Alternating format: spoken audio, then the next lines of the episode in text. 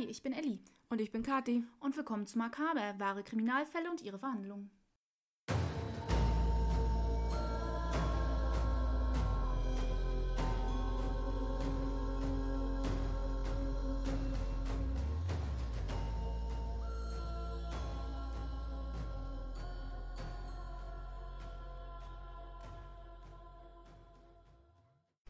Halli, hallo, hallöle, da sind wir wieder und wir wünschen euch erstmal ein frohes neues Jahr. Ja, frohes Neues. Hauptsache 24 wird besser als 23 oder äh, 22 oder 21 oder 20. Ja. Ja. wir hoffen, ihr hattet einen guten Rutsch, ihr seid gut reingekommen ins neue Jahr. Ähm, Kati ist immer noch krank. ja, weil es immer noch Silvester ist bei uns. ja. Also daher nicht wundern. ähm, von daher, wenn ihr hört, wie ich einen Bonbon lutsche, liegt daran, dass ich gerade nebenbei einen Dubandan mir eingeworfen habe. In der Hoffnung, dass meine Stimme dann ein wenig mitmacht und ich nicht ständig husten muss. Ähm, ja, heute nehmen wir Friedrich Heinrich Karl Hamann, auch bekannt als Fritz Hamann. Ähm, er wurde geboren am 25. Oktober 1879 äh, ist ein bekannter deutscher Serienmörder. Ihm, ja, er wurde 24 Mal zu Tode verurteilt. oh, das musst du erst mal schaffen. Wegen 24 Morden an äh, Jungen und Knaben im Alter zwischen 10 und 22 Jahren. Man nannte ihn auch den Vampir von Hannover, den Schlechter von Hannover, den Kannibalen von Hannover und den Werwolf von Hannover. Hatte jede Zeitung seinen eigenen Titel oder was? Scheint so. Die Bezeichnung der Todmacher, ähm, weil es gibt einen Film von ihm, der der Todmacher heißt. Allerdings ähm, geht die Bezeichnung der Todmacher ähm, ursprünglich äh, auf den Serienmörder Rudolf Pley zurück. Mhm. Ähm, ja. Fritz Hamann. Ähm, seine Vorfahren stammten aus Apricke. Das ist irgendein kleiner Ort in Deutschland, der relativ unbekannt ist. Ich wollte sagen, wo kommt das denn her? Das ist deutsch, das hört sich ja Ähm, lustig an. Ja, es ist tatsächlich deutsch. Sein Vater, ebenfalls Friedrich Hamann, es war echt modern, seine Söhne nach Ja. sich selbst zu benennen. Und Ähm, wir haben nur keinen Junior hinterhergehängt. genau, der hat wohl einen sehr autoritären Erziehungsstil ge gehabt.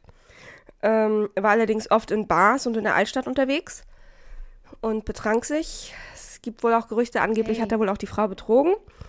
Ähm, Was nicht unbedingt ungewöhnlich ist, 1870. genau. Äh, Was war das, die 1874 war er geboren? 1879. Ach, 79. Okay. 79. Versuchen wir uns zu Ähm. Hm? Die Mutter, Johanna Claudius, war 41 Jahre alt bei Fritz Geburt. Ähm, 41? Ja, denn, Wow. erst, denn er ist das sechste Kind.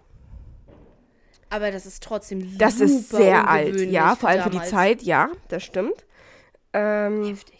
wie gesagt, er war das sechste Kind. Nach der Geburt ähm, schwächelte sie, sie wurde krank. Sie hat danach auch Auch nur noch nur noch zwölf Jahre gelebt, die sie hauptsächlich im Bett verbrachte. Mhm. Allerdings hat sie von da aus ihren Sohn unglaublich verwöhnt. Er hatte fünf Geschwister. Der älteste war Alfred. Ähm, der war ein Fabrikarbeiter in der unteren Mittelklasse. Sein zweitältester Bruder Wilhelm wurde bereits im jungen Alter wegen sexuellen Missbrauchs verurteilt. Mm, Dann total unauffällig, die Familie. dann seine Schwester, äh, deren Vornamen ich nicht weiß. Sie hat geheiratet ähm, und war dann Frau Rüdiger. Okay. Sie verstarb während des Krieges. Des Erstens. Des Ersten Weltkriegs. Ja. Hm. Ähm, dann seine andere Schwester, auch die ähm, Vornamen unbekannt. Frauen sind ja nicht wichtig. Ja, sie hieß Frau Erfurt, also auch geheiratet. Die hatten kaum eine Beziehung zueinander. Und dann das fünfte Kind Emma. Ja, hier ist ein Ui. Vorname bekannt, Vermutlich, weil allerdings, sie sich kannten. allerdings kein? Nachname mehr. Ähm? Keine Ahnung. Ich habe keinen Plan. War auch auf alles auf Englisch. Ich habe die Namen auch nur auf einer englischen Seite gefunden. Krass. Nicht mal auf Deutsch. Alles auf Englisch. Also es war, ich musste auch sehr lange nach den Geschwistern suchen. Ich wusste, Ja. er hat, dass er das jüngste von sechs Kindern war, aber da habe ich Ja, eine Weile nachgesucht. Ich würde jetzt mal vermuten, einfach nur mit meinem Wissen aus meinem Geschichtsstudium. Wenn die Schwester Emma nur mit Vornamen erwähnt wurde, dann wird das aus irgendwelchen Zeitungsartikeln sein. Mhm. Die Schwestern, die verheiratet waren, aufgrund der gesellschaftlichen Norm, sind dann mit dem Namen des Mannes nur angesprochen worden, ohne eigenen Vornamen. Ja, Und die Schwester Emma, wenn sie jung verstorben ist, ist dann auch nur mit Vornamen wahrscheinlich bezeichnet worden und daher wird das kommen. Und die amerikanische Seite wird das wahrscheinlich aus Zeitungen haben, aber ist ein bisschen traurig. Und da bin ich wieder bei dem Punkt, der mich so nervt. Das nervt mich auch bei den Recherchen. Dass Frauen so unwichtig sind. Nein, und ja, das auch, aber in Deutschland, mit unseren Zeitungen, den historischen Zeitungen, haben wir keine vernünftigen Online-Archive, noch nicht Ja. mal zum Bezahlen. Außer du hast Glück und dein Stadtarchiv oder irgendwelche Stadtarchive haben gewisse Zeitungen, die du dir kostenfrei oder kostenpflichtig besorgen kannst. Ich weiß nicht, wieso das Ausland das schafft, einfach eine digitale Form ihrer ganzen Zeitung von 1700 Schieß mich tot anzuhaben.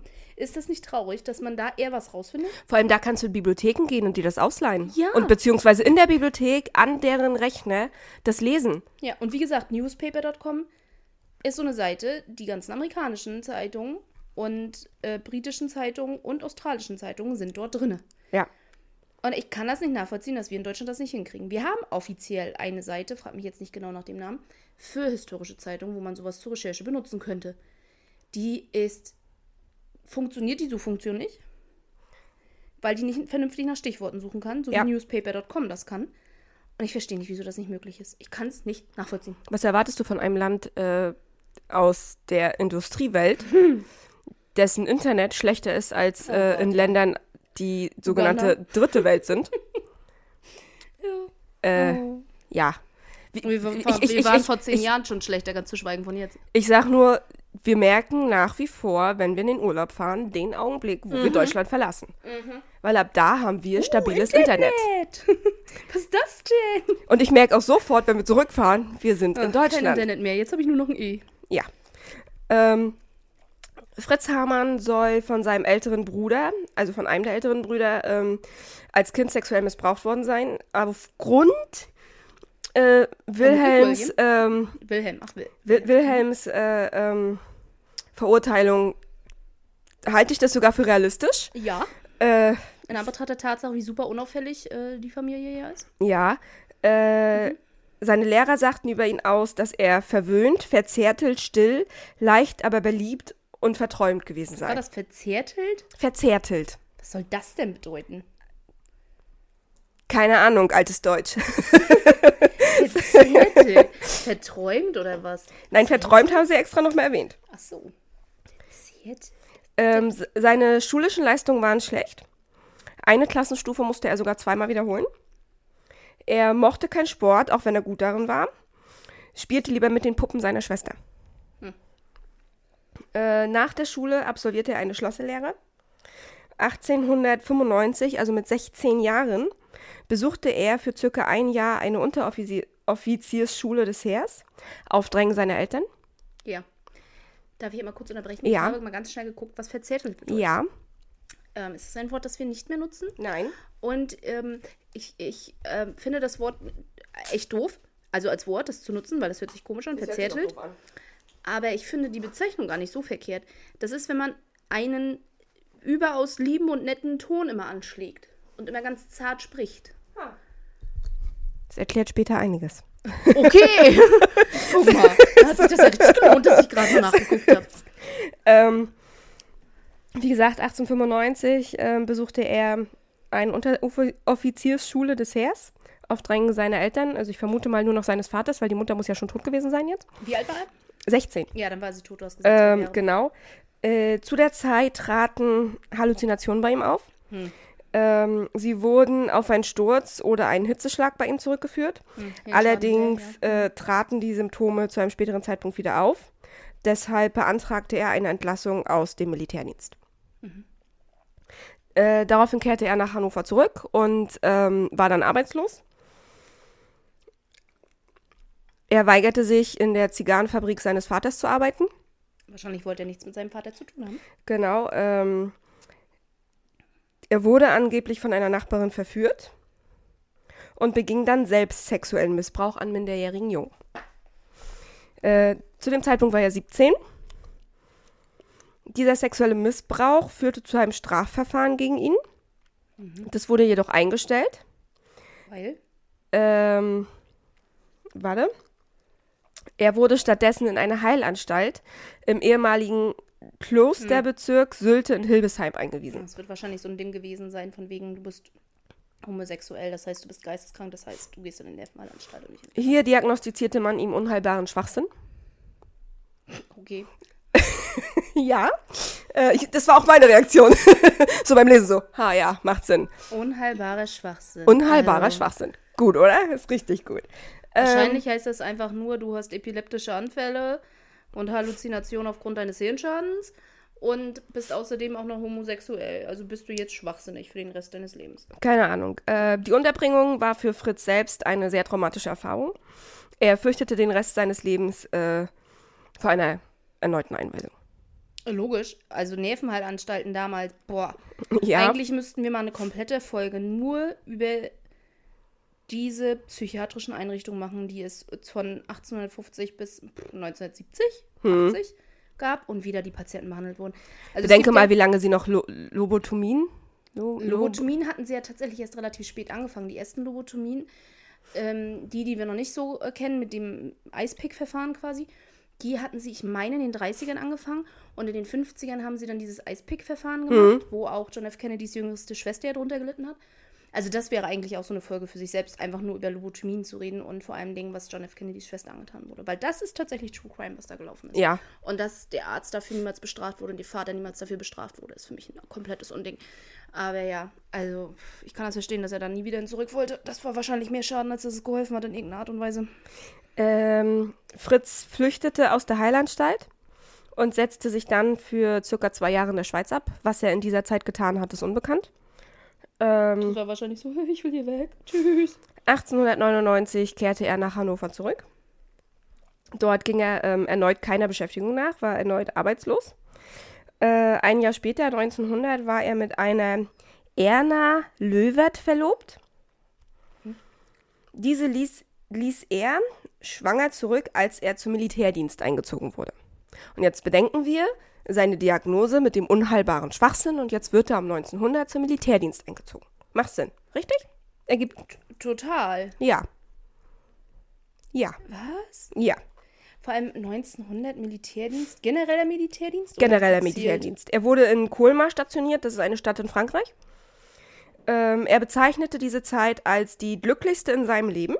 Ja, ich habe ja gerade nur äh, meine Verlobte und Schwanger zurückgelassen. Ne? Ja. Ist alles schick für mich. Ja, ich selber habe mir dazu geschrieben, aber mal ehrlich, wer beruft denn jemanden zum Militärdienst, der unter unheilbarem Schwachsinn leidet? Ja, wahrscheinlich ist das nicht bekannt gewesen oder wie auch immer. Was ich nur irritierender finde, ist noch nicht mal das mit dem unheilbaren Schwachsinn. Wahrscheinlich konnte man irgendwie so eine Arztakte durchaus mal übersehen, damals noch, selbst Ja. dass es in irgendeiner Art und Weise Datenbanken gab. Ganz zu schweigen von Digitalisierung. Aber er selber war ja schon aus dem Militär entlassen worden. Er hat sich ja Aufgrund- selbst entlassen. Aufgrund seines Hirnschadens. Ja, Das hätte doch bekannt sein müssen. ja, keine Ahnung, was da passiert ist. Ähm, er soll ein ausgezeichneter Soldat gewesen sein, wie William Burke.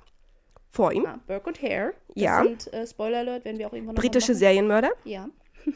Schottisch. Ähm, in seiner Zeit ähm, beim Militär erlitt er einige Ohnmachtsanfälle und kam für vier. Monate und kam für vier Monate in ein Lazarett. Ähm, hier wurde Hebef- Hebephrene Schizophrenie bei ihm diagnostiziert. Das ist ein Subtyp der Schizophrenie. Die ähm, Veränderungen des Gemüts- und Gefühlszustandes stehen im Vordergrund. Wahnvorstellungen, Halluzinationen kommen nur bruchstückhaft oder flüchtig vor. Ja gut, aber das passt ja zu dem tatsächlich, was bisher bei ihm gelaufen ist, ne? Denken und Verhalten können desorganisiert und Sprache zerfahren sein. Okay. Was wiederum zu diesem Verzerrtelt passt vielleicht, Ja. was der Lehrer erwähnt hat. Ähm, daher wurde er mit 21 Jahren in Rente geschickt. Tja, Ja, ne? Heute würdest du sagen, die machst der EU. ja. ähm, zurück nach äh, ähm, Hannover. Nochmal, ich muss nochmal den Satz von vorne anfangen. ähm, nach Hannover zurückgekehrt, äh, verklagte er seinen Vater auf Unterhalt. Er verklagte seinen Vater auf Unterhalt. Ja. Die Begründung kenne ich nicht. Er Ähm, ist 21 und verklagt seinen Vater auf Unterhalt? ja.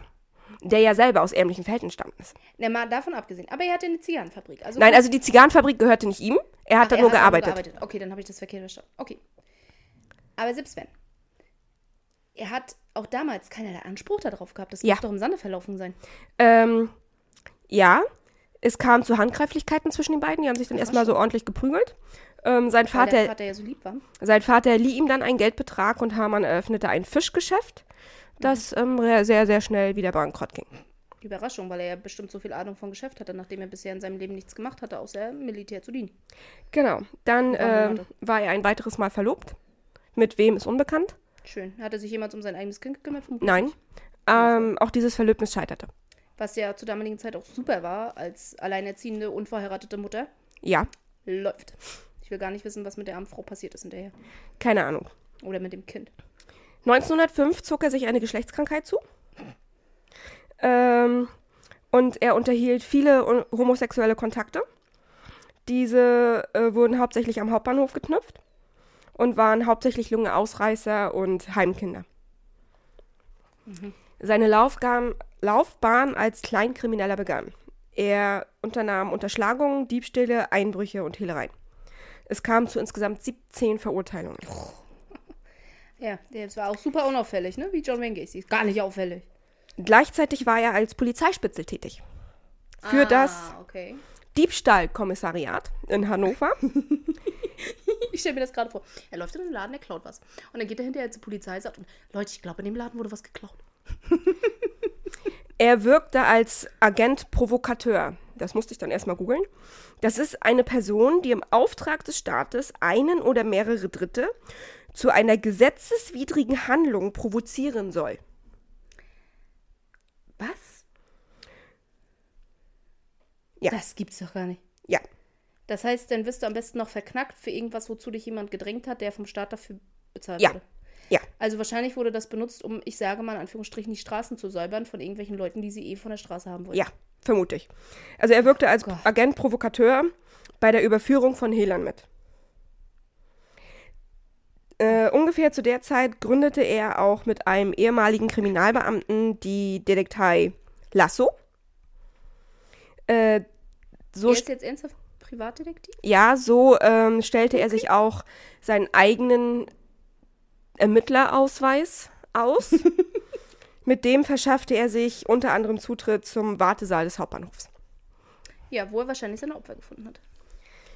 Den Ersten Weltkrieg verbrachte Hamann im Gefängnis. Hat ihm nichts geholfen, dass er Spitzel war. Nein. Nein. Ähm, dann wurde er 1918, als er dann das Gefängnis dann mal wieder verließ, Weil er Ähm, Schwein gehabt, ja, wurde er in Verbindung mit einem verschwundenen Jungen gebracht. Also es gab Zeugen, die sagten, dieser Junge ist mit ihm mitgegangen. Mhm. Äh, den Namen des Jungen komme ich später zu. Äh, die Polizei durchsuchte auch die Wohnung. Von Fritz Hamann, die Wohnung. Hm. Ja, nach einem lebenden Jungen. Kennen wir die Story, ja? Wer gerade John Wayne Gacy von uns gehört hat, ne? Die Polizei sucht nach was Dem, dem, dem, dem dürfte das bekannt vorkommen. Sie fanden keinen und äh, Ja. der Junge ist nicht gefunden worden. Also war er nicht in der Wohnung, also ist er unschuldig. Ja. So. Ähm, 1919 lernte er den 20 Jahre jüngeren Hans Granz kennen. Hans Kranz. Ja, habe ich auch gedacht. ähm, mit dem führte er über Jahre lang eine sexuelle Beziehung. Die Mordserie beginnt tatsächlich erst in den 1923ern. Also sehr spät, dann ist er, Ja, was hattest du, 79? Dann ist er 21? Eine, oh, dann ist er ja tatsächlich schon mittleren Alters dann nachher gewesen, als er angefangen hat, war? genau. Es ist aber wichtig, dass er 1919 äh, Hans Kranz kennenlernte. Okay. Und 1918 verdächtigt wurde, also in Zusammenhang gebracht dem wurde des- mit dem Jungen. Okay, das, ja. das, das ist wichtig. Also das, da müssen wir ähm, im bleiben. Genau, jetzt gehen wir nochmal zurück auf das Leben. 1918, 1919, 1920, so Nachkriegszeit. Ähm, Hamanns Milieu war hauptsächlich äh, der Hauptbahnhof und die Leineinsel Klein-Venedig. Okay. Das ist eine, die Leine ist der Fluss, der durch Hannover fließt. Mhm. Und da gibt es so eine Insel, die heißt wohl Klein-Venedig. Okay. Ähm, die Wartungshalle des Hauptbahnhofs war öffentlich zugänglich und stellte einen Zufluchtsort dar für Obdachlose, Arbeitslose, elternlose Kinder und Ausreißer. Die weniger Toten. Eben. Ähm, die Situation war von Armut, Hunger und Elend geprägt. und wurde durch das Eintreffen gewaltbereiter und traumatisierter Soldaten am Verkehrsknotenpunkt in Hannover weiter angeheizt. Hannover hatte damals ca. 450.000 Einwohner und entwickelte sich aufgrund der günstigen geografischen Lage zu einem internationalen Durchgangs- und Schiebermarkt. Kannst du dir also vorstellen, wie krass die Kriminalität dort auch wurde? Ja, Kleinkriminalität und Prostitution stiegen stark an. Ähm, es herrschte große Nahrungsmittelklammheit. Dadurch fanden Nicht unzählige, ungewöhnlich und dann gerade in so einer großen Stadt. ja, dadurch fanden unzählige illegale Tierschlachtungen statt. Hunden, Katzen, Ziegen, Pferde, alles, was man so finden konnte. Hauptsache was zu essen. Ja, das war vollkommen egal. Ähm, Hamann machte sich die allgemeine Lage während der wirklich starken Inflationszeit, ja, wir kennen es alle gerade, ähm, zunutze. Vor allem machte er sich aber auch die ähm, Situation der verzweifelten Jugendlichen zunutze. Das glaube ich. Er bot äh, Jugendlichen gegen sexuelle Gefälligkeiten an, für ein oder mehrere Nächte bei ihm unterzukommen. Krass, oder? Wie verzweifelt du sein musst. Du kriegst doch nicht mal Geld dafür, dass du deinen Körper verkaufst, sondern bist nur froh, dass du überhaupt irgendwo schlafen kannst, wo es sicher ist. Ja, Oder Mit- wo du mit- denkst, dass es sicher mit ist. Glück bekommst du noch was zu essen. Furchtbar. Ja. Ähm, ein, einer seiner Milieu war das Café Kröpke. Ähm, das befand sich an den Gartenanlagen von Hannover. Und drumherum entstand äh, ein Markt der männlichen Prostituierten. Davon waren ca. 500 polizeilich bekannt. Ja, nach einer Zeit, das war ja verboten und nach einer Zeit ist es natürlich klar, ja. Ja. Sind Ähm, natürlich dann irgendwann alle bekannt. Zu dem Zeitpunkt lebte Fritz Hamann in der neuen Straße Nummer 8. Das ist in der Kallenberger Neustadt. Das ist im Stadtteil von Hannover. Also Ich immer in der Stadt, ja. Gen Hm. Genau. Ähm, hier gab es weitere Treffpunkte für Homosexuelle. Also Ja, so die typischen Orte wird er aufgesucht haben. Das erinnert mich alles so toll an John Wayne Gacy. Das ist nicht der Hammer? es ist furchtbar, ne? Also, während du mir von John Wayne Gacy erzählt hast, war das so zwischendurch so, ach du Scheiße, ach du Scheiße. Nur, nur 50 Jahre früher. Ich wollte gerade sagen, da liegen Jahrzehnte Ja. dazwischen. Ne? Aber auch er hat sich ja beim Busbahnhof, beim Bahnhof, ja. an den Und ich konnt- und ich Ecken, wo die männlichen Prostituierten unterwegs waren, sich Ja. die Opfer gesammelt. Und, und ich konnte es nicht sagen, weil ich dich ja nicht spoilern durfte. Ja. War dann, also zwischendurch musste ich mich echt zusammenreißen. ähm, Scheiße. Ja, und dann guckst du, ne, 10 50 Jahre später und Serienmörder. Manche haben einfach das gleiche MO, ne? ja. Die Gassen der Straßen auf der Leineinsel äh, Klein, Klein-Venedig verkamen immer mehr zum Verbrecherviertel der Unterschicht. Es entstand ein lebhafter Schwarzmarkt zwischen Prostituierten, Dieben, Zuhältern und Hehlern. In den Kneipen Kreuzklappe, Kleeblatt und Deutscher Hermann. Ich finde, die klingen auch alle schon so danach. Kleeblatt vielleicht nicht. Ja, aber Kreuzklappe? Ja. Ja.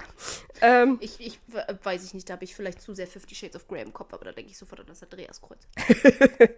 Äh, die Hemmschwelle im Zuge von Eigentumsdelikten zu töten war sehr gering.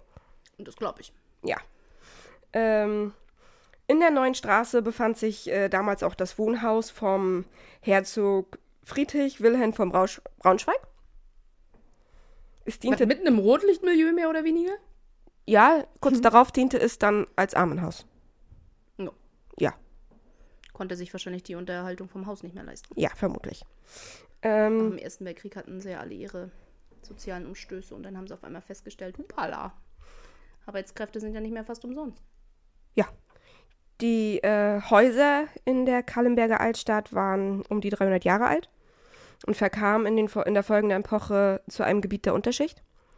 Die Wohnungen lagen in holzkäfigartigen Verschlägen, die nur von Tapeten oder Bretterverschlägen getrennt wurden.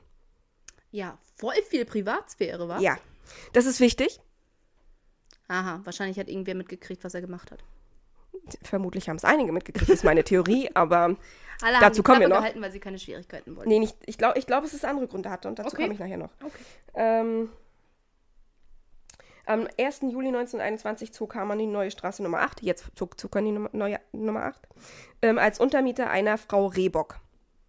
Okay. Ähm, er gab dort an, außerdem ein Warenlager betreiben zu wollen. In der Wohnung? Ja.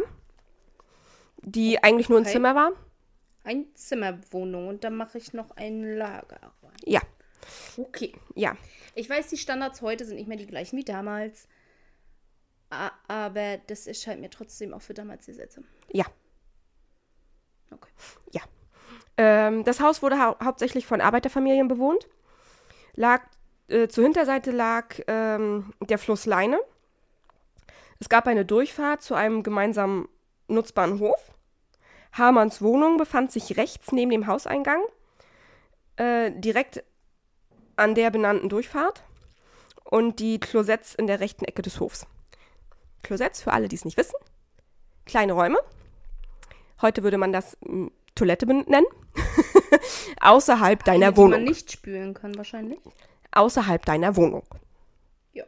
Ja. Gerade gab es ja noch ganz lange. Wichtig, die Leine war von Hamanns Zimmer aus nicht zu erreichen. Er musste das Haus dafür verlassen. Oh Gott, sag mir nicht, er hat die Leichenteile ins Klo geworfen. Ähm, Oh Gott. In der Zeit, die er dort lebte, musste er erneut eine Haftstrafe verbüßen.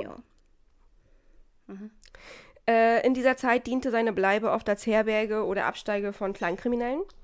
Es kam dort wiederholt zu Trinkgelagen und Messerstechereien. 1922 sperrte die Wirtin ähm, das Zimmer und verwies den Untermieter Hans Granz Ah, ja. nach einer Streiterei des Hauses. Hamann selbst kehrte am 1. März 1922 zurück und fand sein Zimmer leer und ausgeräumt vor. Also hat Hans Kranz seine ganzen Besitztümer mitgenommen. Hans Kranz und Hugo Witkowski, Aha. auch ein Freund von Hamann. Okay. Tolle Freunde übrigens. Oh, Super. Richtig tolle Freunde. Aber naja, ne? jeder ist sich selbst am nächsten. Damals noch mehr als heute. Ja. Hamann war trotzdem mit den beiden weiterhin befreundet und führte weiterhin eine sexuelle Beziehung mit Hans Kranz. Hä? Und auch geschäftliche Beziehung zu den beiden. Sein gesamtes Hab und Gut geklaut wurde von den beiden. Ja, Macht Sinn. ja. Ja. Ist so Ja. wie David Cram, der von John Wayne Gacy zweimal versucht wurde zu vergewaltigen und er arbeitet immer noch für ihn. Ja, er wohnte sogar noch bei ihm. Das stimmt. Ja. Ähm, ja. Die Zustände in Hamanns Wohnung wurden nicht als düster bezeichnet, sondern wurden eher als gesellig und heiter beschrieben.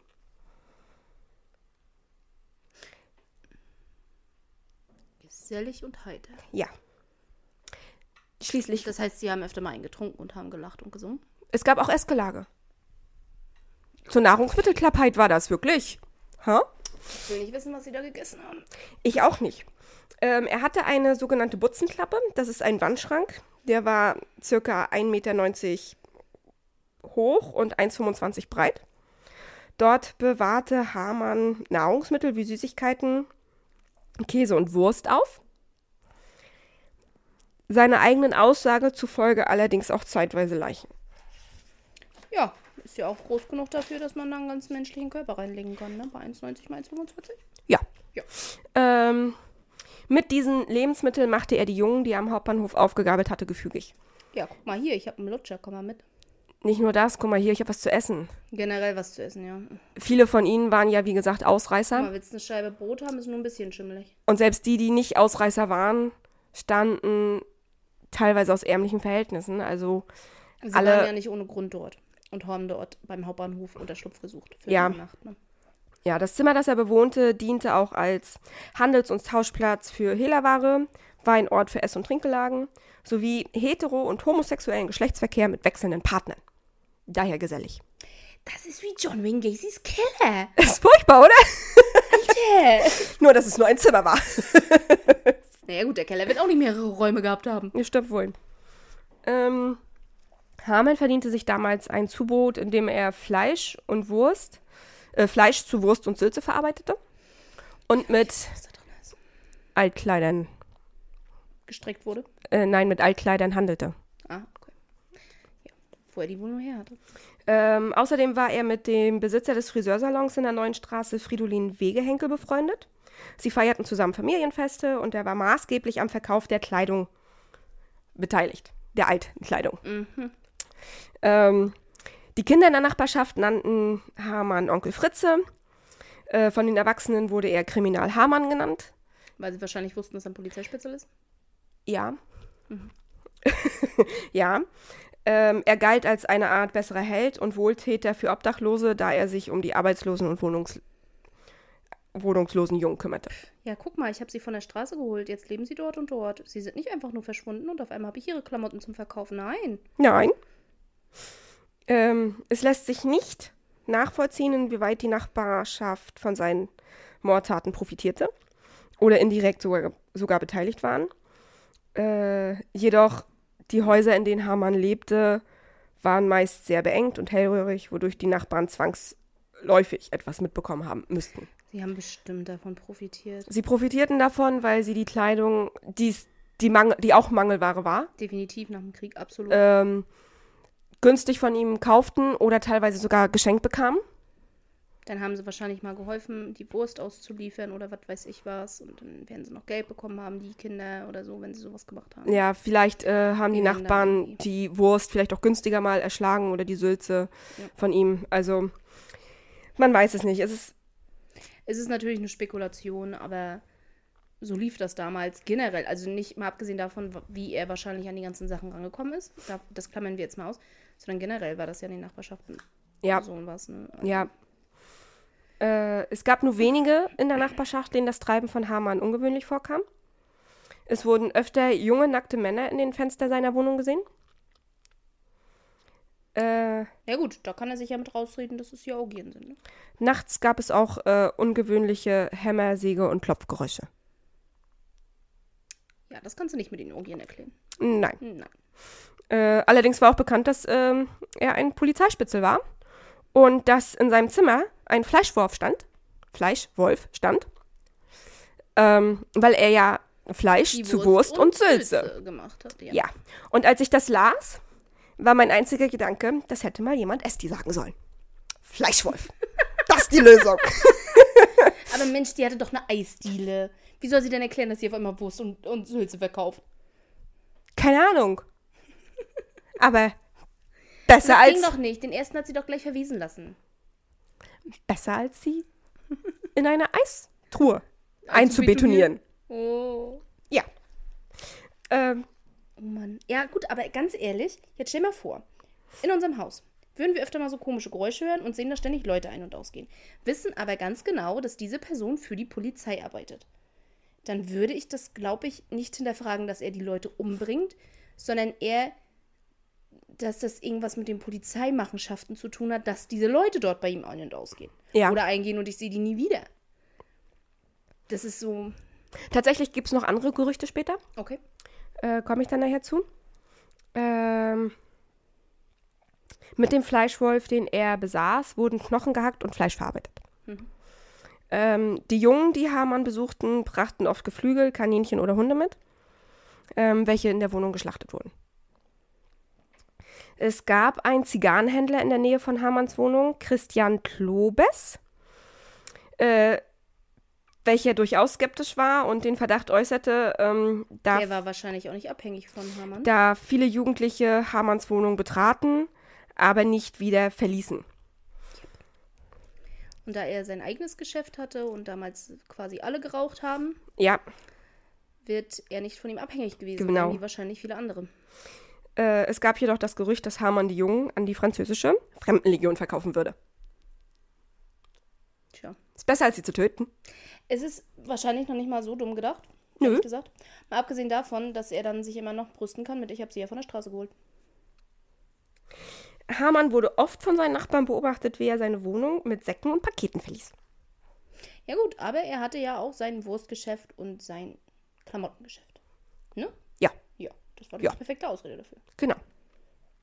Am 9. Juni 1923 zog äh, Hamann in die Rote Reihe Nummer 2 in eine sieben Quadratmeter große Bodenkammer. Was, sieben Quadratmeter? Ja. Das ist ja nicht mal eine Wohnung. Ich glaube, mein Schlafzimmer ist größer. Wenn du mal überlegst, erinnerst du dich an die Wohnung, die wir uns in, in, im Sonnenblumenhaus angeschaut hatten? Ja. Das eine Zimmer, gleich wenn du reinkamst, Wo nur ein Bett acht- reingepasst Wo hätte. nur ein Bett reingepasst hätte, das hatte acht Quadratmeter. Ja. Furchtbar, oder? Das ist ja noch einer weniger. Das Ja. ist ja, das ist ja kaum mehr als eine Kleiderkammer. Ja. Krasse Scheiße. Okay. Ähm, ohne diesen Umzug wären seine Taten vermutlich früher aufgeflogen. Ja, Ähm. gut, regelmäßig umzuziehen, damit er nicht auffällt, ist, ist notwendig in solchen Situationen. Ne? Auch du Hans- kannst natürlich deine Leichen im Kriechkeller vergraben. Ja. Hans Kranz trennte sich von Hamann und zog mit seinem Freund Hugo Witkowski ebenfalls um. Sie arbeiteten immer noch zusammen, Okay, sie arbeitet. aber sie lebten nicht mehr zusammen. Okay, und sie hatten aber auch immer noch eine sexuelle Beziehung. Das weiß ich nicht. Achso, das ist nicht mehr berichtet. Okay. Äh, in dem Haus seiner neuen Wohnung befand sich im Erdgeschoss eine Schankwirtschaft. Ähm, es wird davon ausgegangen, dass er in dieser Wohnung circa 20 Morde begangen hat. Ja, das ist ja gar nichts, ne? Nein. Nein. Nein. Vor allem, wann ist er umgezogen? Was habe ich gesagt? 1923 im Juni. Ein Jahr später wird er verhaftet. Mal abgesehen davon, dass mich das total an John Wayne Gacy erinnert, der ja ähnlich viele in einem Jahr Ja. umgebracht hat, erinnert mich das gerade auch voll an Sweeney Todd. Kennst du die Story mit Sweeney Todd Mhm. und äh, Mrs. Lovett, die äh, den, den Meat Pie, was wir ja heute, was wir ja gar nicht essen, ne? so, ein- so ein quasi Hackfleisch, der in Kuchen gebacken wird, die sie da verkauft hat, Ja. von den ganzen Leichen, die er getötet hat. Das erinnert mich daran total. Äh, warte, jetzt muss ich mich kurz. orientieren. ja, ich habe sie Orientieren jetzt wieder. durcheinander gebracht, weil Ja. ich von Sweeney Todd erzählt habe. Aber ich war echt kurz davor, einmal hier Mrs. Lovett zu singen. Also, Der Boden der Wohnung soll blutdurchtränkt gewesen sein. Wenn man es denn Wohnung nennen kann. ja, das glaube ich. Ich meine, er tötet die Leute da, verdammt viel Blut in einem Menschen und das wird wahrscheinlich typisch alter Holzfußboden gewesen sein. Nachbarn beobachteten regelmäßig, wie Hamann ungewöhnlich oft mit zugedeckten Eimern seine Wohnung verließ und zum Klosett brachte. Gott, ich wusste, er wirft sie ins Klo. Dieses lag mal wieder auf dem Weg, äh, auf dem Hof des Hauses. Eklig. Jetzt Ganz kommen wir. ehrlich, ich finde, äh, de- definitiv seine Opfer sind ihm nichts wert. Seine Opfer, er tötet sie nicht, um Macht zu haben oder was auch immer. Seine Opfer sind Dinge, um Erfolg zu haben und seine Opfer sind wirklich Dinge für ihn. Aber es gibt für mich nichts Erniedrigerenderes, als ein menschliches Wesen im Klo zu entsorgen. Ich, ich weiß, es gibt mehrere Mörder, die das tatsächlich getan haben. Aber ich weiß ich nicht. Ich finde fast nichts schlimmer als das. Ich will dich nicht spoilern. Okay, erzähl weiter. Ähm, zwischen Mai 1924 und Juni 1924 fanden Kinder menschliche Schädel, drei Stück, in der Leine zwischen dem Leineschloss und Garbsen. Garbsen ist eine Nachbarstadt von Hannover. Mhm, okay. Ähm, gerichtsmedizinische Untersuchungen ergaben, dass die Schädel von jungen Männern stammten und die Köpfe vermutlich mit einem Messer von den Köpfen, äh, die Schädel vermutlich. Hm? äh, mit einem Messer von den Köpfen abgetrennt, äh, von den Hälsen abgetrennt wurden. So rum. Ich habe Köpfen geschrieben, aber ich meinte Hälsen. Ja. Ähm, Man sich mal selber durcheinander Ja. bringt, super. am 4. Juni 1924 wurde der vierte Schä- Schädel gefunden. Auch im Fluss. Ja, auch in der Leine. Ähm, die Mordkommission des Hannoverschen, der hannoverschen Kriminalpolizei schloss ein Raubmotiv daher aus und äh, vermutete tatsächlich einen homosexuellen Täter. Weil die Köpfe abgetrennt wurden? Ja. Und das, äh, keine Ahnung. Ich persönlich finde das unglaublich homophob. Weil es Männer waren, muss es ein. Äh, Nicht nur ist es total homophob, sondern was ist das denn für eine Schlussfolgerung? Ja. Da sind nur Köpfe im Fluss, also war der homosexuell? Ja. Also ich finde ich find das ziemlich schräg.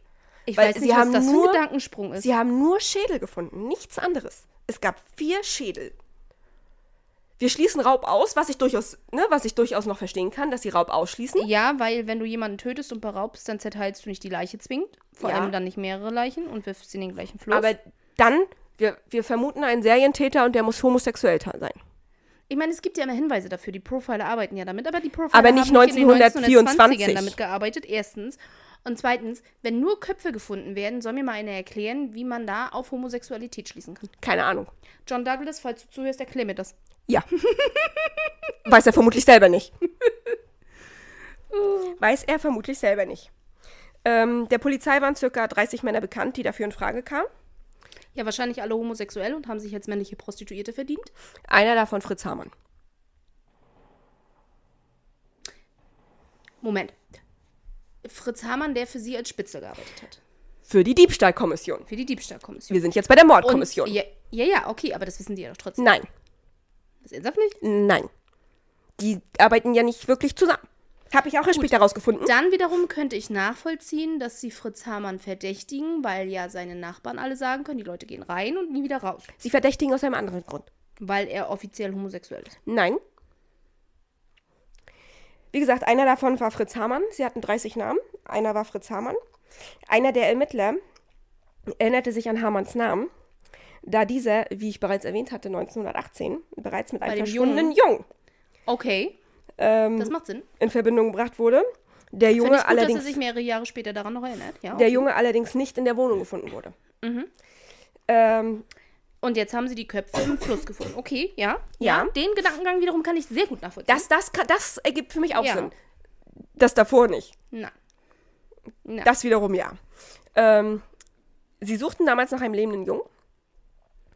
Ähm, Jetzt suchen sie nach einer Leiche. Jetzt suchen sie nach einer Leiche. Äh, Im Juni, John Wayne Gacy-Style. genau, dadurch geriet, ähm, Obwohl John Wayne Gacy hätte Fritz Hamann-Style. Weil der war zuerst da. ja, Okay. wenn man es genau nimmt, ja. ähm, dadurch geriet äh, Hamann ins Fadenkreuz der Ermittlung. Er wurde dann von der Polizei rund um die Uhr observiert, ohne Ergebnis. Am 22. Juni 1924 wird er, er zufällig festgenommen, da er einen Tag zuvor auf der Bahnhofswache erschienen ist, um einen Prostituierten wegen Belästigung anzuzeigen. Und deswegen wurde er selbst verhaftet? Warte. Dieser wiederum gab an, beim Geschlechtsverkehr von Hamann mit einem Messer bedroht worden zu sein. Ah, okay. Daraufhin wird er verhaftet. Alles klar. Und Hamann dachte sich, John Wayne Gacy-Style, ich erzähle mal der Polizei da, zuerst, dass der böse war. Ja. Er ist ihm vermutlich erwischt, also mache ich jetzt, ähm, bevor hier bla bla. John Wayne Gacy mal ein Buch über Fritz Hamann gelesen hat und deswegen sind die Fälle so ähnlich? Keine Ahnung, es gibt einige Bücher über ihn. Voll creepy, wie Ja. viel da ähnlich ist. Ja, und wie gesagt, ich musste mich so zusammenreißen, das nicht anzusprechen. Das war echt anstrengend. Es war wirklich, wirklich anstrengend. Ähm, Im Folgenden wird dann Fritz Wohnung durchsucht. Sie finden Blutspuren, Kleidung junger Männer, teilweise blutbefleckt. Die sichergestellte Kleidung ähm, reicht allerdings nicht aus, um Hamann des Mordes zu überführen. Nee, wie auch. Er könnte es ja auch geklaut haben, die Leute verprügelt haben, die Klamotten geklaut haben, wie auch immer. Das heißt ja nicht, dass jemand tot ist. Eben. Ähm, Beziehungsweise damals war es ja auch nicht so, wenn du wirklich arm warst, dass du ständig deine Klamotten waschen konntest. Also hätte ja auch Blut durch irgendeinen anderen Grund auf den Klamotten sein können, bevor er die vielleicht gekauft hat oder so. Die Polizei führt tagelang Vernehmungen in Anführungsstrichen äh, Zeichen Folter? durch, da Hamann nicht geständig war. Folter. Oh, dazu komme ich später noch. Es wird dir gefallen. Okay. Ähm, Haben sie Sweating gemacht? oh nein. Also irgendwie können wir auf jeden Podcast, den wir bisher hatten, mit Fritz Hamann ganz sein. ja, das. Sweating war bei Belganis oder Aber- hätte Esti auch einen Fleischwolf benutzen müssen und sowieso ist Fritz Hamann wie John Wayne Gacy. Sweating haben sie nicht gemacht. Okay. Ähm, am 29. Juni gestand Hamann nach körperlicher Misshandlung einige Tötungen. Widerrief das Geständnis am 30. Juni. Der Richter, der Richter erließ trotz dessen einen Haftbefehl für eine ja, Woche. klar, er hatte ja einmal gestanden. Für eine Woche. Ähm, Also er wurde eine Woche eingesperrt? ja, zu dem Zeitpunkt noch. Für die Untersuchung. Ja. Okay, macht Sinn. Wie Untersuchungshaft. Okay. Die Polizei ging dann an die Öffentlichkeit. Mit Unterstützung der Presse wurde eine Aufforderung der Polizei bekannt gegeben, die menschlichen Überreste und die beschlagnahmte Kleidung zu besichtigen, sowie die gekaufte Kleidung von Hamann und Hans Kranz der Polizei vorzulegen. okay. Denn dieser wird jetzt auch verdächtigt. Logisch, die haben ja jahrelang zusammengearbeitet und klar, macht Sinn. Ja. Ähm, zeitgleich werden Personen aus dem Umfeld von Hamann und Kranz befragt. Äh, es war jedoch eher ein Zufall, der zum Fahndungserfolg führte. Oftmals so, ja.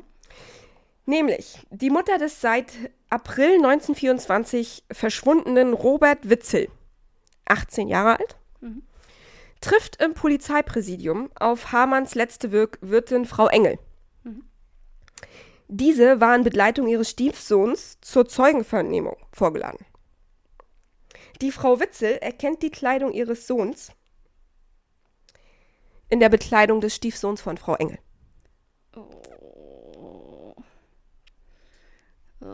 Die polizeiliche Befragung ergibt, dass Frau Engel die Kleidung ihres Stiefsohns bei Hamann gekauft hat.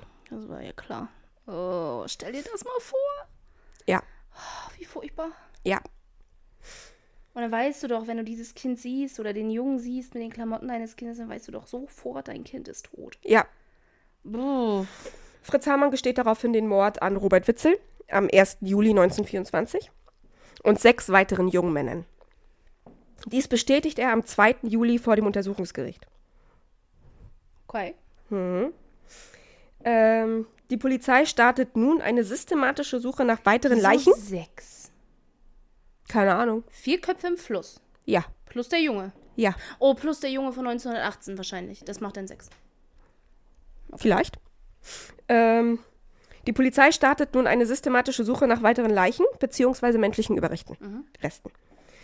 Ähm, Hamann sagte bei der Polizei aus, die Leichen zerstückelt und dann die Überreste in die Leine geworfen zu haben. Daher wurde am 5. Juli 1925 durch das Verkehrsamt in Hannover mit einem Wehr, ein Absperrbauwerk, das den Zufluss oder Abfluss eines Gewässers ähm, abschließt, der Wasserstand der Leine gesenkt. Damit sie die Leichen bergen können. Im Flussbett wurden 285 unterschiedliche Skelettteile gefunden. Diese stammten von mindestens 20 jungen Männern. Krasse Scheiße. Die Ermittlung der allem, wenn du Polizei. mal überlegst, Ja. dass du pro Person 200, was, sechs Knochen hast? Pro erwachsenen Menschen. Mhm. Kinder haben ja noch mehr, aber erwachsene Menschen. Und wenn du mal überlegst, dass sie bei 20 Leuten nur ungefähr 200 Knochenstücke gefunden haben, Fast 300. na gut, okay, selbst fast 300, wie viele Leichenteile, Knochen und so weiter er wahrscheinlich mit verarbeitet hat in seiner Wurst und seiner Scheißhülse. Boah. Haha. Ähm, die Ermittlungen der Polizei ergaben 27 Opfer im Alter von 10 bis 22 Jahren. Und jetzt brauche ich mein Handy, Ja, weil ich zu voll war, das alles aufzuschreiben.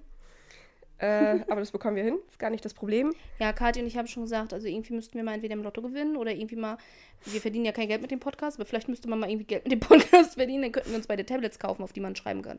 Weil wir sind beide so eine Leute, wenn wir Notizen raussuchen, wir schreiben tatsächlich lieber mit der Hand anstelle zu tippen oder zu kopieren und Copy-Paste zu machen, wenn das Sinn ergibt. Wir schreiben lieber. Wir sind oldschool. Ja. Und dann könnte man auf Tablets schreiben und dann könnte man das einfach mit einfügen. Das erste Opfer, Friedrich Rothel. Friedelrode. Friedel. Oh, Friedel, oh. nicht Friedrich. Ich, mach- ich schreibe ich schreib den auch ständig falsch. Friedel hört sich schon so niedlich an. Geboren am 17. Juli 1901. Verschwunden am 25. September 1918. Der war bestimmt voll der niedliche Junge mit kleinen Löckchen. So stelle ich mir den vor. Er war ein Friedel? Ausreißer. Ähm, ein Freund sagte aus, äh, es gebe einen feinen Herrn, dem er nahegekommen sei. Er sei auch schon in seiner Wohnung gewesen. Mm. Weshalb hey, die Wohnung, Du bei meiner PDM-Firma arbeiten. Willst du nicht mit mir mitkommen? Ach du Scheiße. weshalb seine Wohnung ja damals dann durchsucht wurde nach Nach dem Jungen. Friedel. Nach Friedel. Ähm, Das ist ein süßer Name. Friedel wurde nicht in der Wohnung gefunden. Ja, weil Friedel zu Sülze verarbeitet wurde. Hamann sagte ähm, bei der Polizei aus, dass der Junge gar nicht gefunden werden konnte, weil er ja bereits tot war und sein Kopf steckte unter Zeitungspapier hinterm Ofen. Und der Rest von ihm war Sülze? Erkläre ich später. Der Rest von ihm war Sülze. Aber den haben sie aber auch nicht sehr gut durchsucht, wenn sie noch nicht mal hinter den Ofen geguckt haben. Sie haben nach einem lebenden Jungen gesucht. Ja, aber wenn du nach einem lebenden Jungen suchst, dann suchst du ja nicht nur nach dem Körper, sondern auch nach Hinweisen auf das Kind. Ja. Aber das Kind hättest du gesehen hinter dem Ofen. Gut, er ist kein Kind gewesen mit 17, aber Aber du hättest ihn gesehen hinter dem Ofen, wenn er da gestanden hätte. das meine ich ja nicht, sondern sowas wie, keine Ahnung, er hatte immer einen, eine braune Lederjacke an. Und dann guckst du, liegt hier irgendwo eine blaue, braune Lederjacke rum. Ja, nein. Deswegen sage ich, haben sie ja nicht sehr gut durchsucht. Sicherlich haben sie nach jemandem Lebenden gesucht und haben deswegen nicht nach Blut oder sowas gesucht. Aber du würdest ja nach anderen Beweismitteln suchen, nach irgendwelchen Gegenständen oder was auch immer, was dieser Person hätte gehören können, die jetzt eventuell in dieser Wohnung sind. Das meine ich damit. Davon würde man ausgehen. Sein zweites Opfer, Fritz Franke, Berliner, geboren am 31. Oktober 1906, verschwand am 12. Februar 1923. Hm. Hat er aber auch eine vier Jahre Abkühlungsphase gehabt von 1 bis 2 war?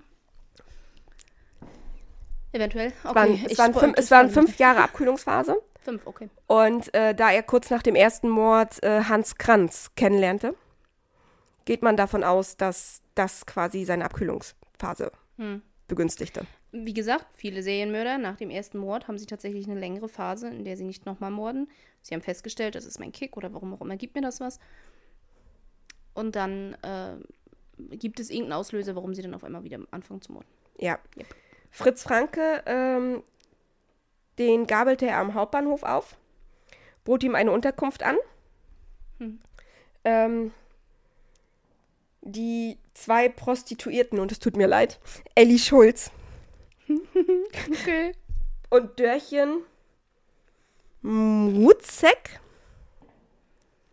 entdeckten in Hamanns Wohnung die Kleidung des Jungen und in der Butzenklappe eine blutige Schürze und einen Eimer mit Fleischstücken. Den Eimer mit Fleischstücken und die blutige Schürze und die blutige Kleidung brachten sie zur Polizei. Die Fleischstücken wurden optisch als Schweineschwarte erklärt. Weitere Unter Untersuchungen wurden nicht gemacht. Top Polizeiarbeit. Ja. Kann ich dazu nur sagen. So, und die Prostituierten, die waren halt welche von denen, die regelmäßig in der Wohnung ein- und ausgingen. Wegen seinen Orgien. Genau. Aber ganz ehrlich, das, da denkt die Polizei nicht, okay, die Schürze, das Blut, die Fleischstücke, eventuell kannst du das damit begründen, obwohl menschliches Fleisch sehr, sehr, sehr viel anders aussieht als Schweinefleisch. Ja. Nein. Aber wenn dort jemand verschwunden ist und die Kleidung von dieser verschwundenen Person auch in der Wohnung ist, wahrscheinlich haben sie dem mal wieder keinen Glauben geschenkt, weil die beiden Prostituierte. Ja. Und Fritz Hamann war ein Spitzel. Ja. Ja gut, aber du hast ja gesagt, die haben ja nicht zusammengearbeitet. Ja, aber wer weiß, zu welcher Polizei sie gebracht haben. Ja, das stimmt. Ähm, das dritte Opfer, Wilhelm Schulze, ähm, stammte aus Kohlshorn. Frag mich nicht, wo das liegt. Irgendwo in Deutschland. Ähm, er wurde am 31. August 1906 geboren, verschwand am 20. März 1923, äh, war circa 16 Jahre alt Mhm. und äh, er fuhr in die Stadt zur Arbeit und kam nicht wieder. Super, also wird das ja irgendwie Umfeld Hannover gewesen sein. Ja. Ähm, das vierte Opfer war Roland Huch. Huch. Geboren am 7. August 1907. Er verschwand am 23. Mai 1923. Äh, er war ein Schüler des Bismarck-Gymnasiums. Da passt er ja auch nicht ins Profil, war? Nein. Und der andere, da kannst du argumentieren, er ist nicht selber aus der Stadt gewesen. Aber da passt er ja auch nicht ins Profil. Aber naja, das ist so das Typische, ne? Sie haben ja nicht immer nur diese Opfer. Ja. Ähm, das fünfte Opfer war Hans Sonnenfeld, geboren am 1. Juni 1904. Er verschwand Ende Mai 1923. Ähm, er arbeitete in einer Fabrik äh, Sichel in Lima. Lima? Lima? Lima? Mit Doppel-M? Lima? So geht mir das auch immer, wenn ich komische Orte und Namen lesen muss. Ähm, er war circa, oh Gott, wann wurde er geboren? 1904. Nicht ganz 20 Jahre alt. Mhm. Ähm, wurde zu Hause rausgeworfen und kam bei Hamann unter. Kam nur nie wieder raus. Ja. Ja. Dann Ernst Ehrenberg, geboren am 30. September 1909. Äh, verschwunden am 25. Juni 1923. Der war echt noch ein Kind. Er war 13. Ähm, der Vater war ein Schuster in Hamanns Nachbarschaft. Okay. Ähm, Ernst wurde von seinem Vater zu einem Kunden geschickt, um Schuhe abzuliefern und kam nicht zurück. Der Kunde war bestimmt Hamann und hat irgendwas nicht äh, gesehen, was er nicht hätte sehen sollen. Keine Ahnung. Meine Vermutung. Sein siebtes Opfer war Heinrich Struß aus Egestorf. Wir haben Namen, ne? Also ganz ehrlich. Und ich denke mir manchmal, meine Güte, was muss ich hier jetzt lernen auszusprechen für den Podcast? Ja. Ne? Wir sind ja viel schlimmer. Ja. Hm. Äh, vor allem stell dir das jetzt mal vor, als Amerikaner das auszusprechen. Ja, mach das mal. Egestorf. Ich habe keine Ahnung. also das Eges würde man definitiv noch Iges sprechen, aber das Torf, ich habe keinen Plan. Um ehrlich zu sein, keine Ahnung. Ähm, er verschwand am 24. August 1923, war 18 Jahre alt, Sohn eines Zimmermanns, wohnte bei seiner Tante in Leinhausen. Von dort aus fuhr er jeden Morgen zu, zu, mit der Eisenbahn zu seiner Arbeitsstelle nach Hannover. Er kam in der Regel jeden Tag um 6 Uhr aus Hannover zurück und ist noch nie eine Nacht fortgeblieben. Also war es natürlich sofort auffällig, dass Als er er nicht nicht nach kam, ja. kam. Ja. Hm. Ja. Dann Paul Broniszewski Paulchen. aus Bochum. Geboren am 14. August 1906. Verschwand am 24. Dezember, äh, September 1923. Ähm, er war circa 15 Jahre alt. Ähm, ja, mehr gibt es zu ihm eigentlich nicht zu sagen. Dann Richard Gref, geboren am 13. Februar 1906. Verschwand Ende September 1923. Richard Gref war ein Arbeiter, der circa 17 war. Er hatte drei Brüder und zwei Schwestern. Keine Eltern mehr. Ah, der war bestimmt mitverantwortlich, die Familie zu versorgen in dem Alter. Ja, Und wahrscheinlich hat ihm Fritz Hammer einen Job angeboten. vielleicht. Oder sowas lief er mal für mich aus oder irgendwie so eine Scherze. Oh Mann. Ähm, dann das zehnte Opfer Wilhelm Erdner aus Gerden. Geboren am 4. Februar 1907. Verschwand am 12. Oktober 1923. War demnach 17 Jahre alt. Hier steht 16. Ich müsste jetzt rechnen, keine Ahnung. Ähm, So ungefähr, dann kommt das. er fuhr jeden Morgen um sechs auf dem Rad seines Vaters zur Arbeit in die Maschinenfabrik und kam an einem Samstag nicht wieder zurück. Weißt du doch Bescheid, oder was? Also ganz ehrlich. Ja. Äh, das elfte Opfer, Hermann Wolf, geboren am 9. Juni 1908, verschwand am 24. oder 25. Oktober 1923. Ja, ist wahrscheinlich nicht sicher, wann das letzte Mal gesehen wurde, aber das kennen wir ja bei den Opfern, ist das ja mitunter so. Eben ähm, war, sech, war circa 16 Jahre alt. Sein Vater war Schlosser. Er selber wurde vernachlässigt, war arbeitslos und ähm, ging mit seinem älteren Bruder zum Arbeitsnachweis, was auch immer das bedeuten soll. Ach so, ich glaube, das war. Ich will es jetzt nicht total verkehrt erzählen. Es gab ja schon, ich sag mal, das damalige Äqui- Äquivalent von Arbeitslosengeld. Ja, Um das aber zu bekommen, musstest du Nachweis erbringen, dass du nicht gearbeitet hast. ja. So, und irgendwie musste da was abgestempelt werden und irgendwie, irgendwie habe ich da was dunkel im Kopf. Das wird irgendwie im Zusammenhang mit Sozialhilfe gewesen sein. Dann Heinz Brinkmann aus Klausthal, geboren am 20. Oktober 1910, verschwunden am 27. Oktober 1923. 13. Er war der Sohn einer Witwe aus dem Harz und soll über die Ferientage äh, seinen Bruder besuchen. Dort kam er jedoch nie an. Die leichten Opfer. Die weniger Toten, die nicht aus dem Ort stammen. Auch in dem Fall leider, leider zutreffend. Ja. Adolf Hanappel, ich hoffe, ich spreche das richtig aus, Annabel. aus Düsseldorf. Verschwunden am 28. April 1908. Äh, Quatsch, geboren am 28. April 1908. Verschwand am Martinstag 1923. Wann ist der Martinstag? Ich habe keinen Plan. 11. November. Okay, danke. Ähm, er war Zimmermann, verheiratet. Aber da passt ja sowas von gar nicht in das Muster, wa? Ja. Naja, wahrscheinlich war bei irgendeiner der Orgien dabei und hat was gesehen, was er nicht sehen sollte. Das wäre jetzt der erste Tipp. Keine Ahnung, er war 17. Er war verheiratet mit 17 und hatte auch schon Kinder, oder habe ich das jetzt verkehrt mitgekriegt? Nein, er war verheiratet. Ah, er war Zimmermann. Er war Zimmermann und verheiratet. Okay. Mit 17 verheiratet damals gar nicht so seltsam. Äh, Mehrere Kinder wäre seltsam gewesen. Genau. Dann gibt es Adolf Hennies. Der wurde am 10. November 1904 geboren.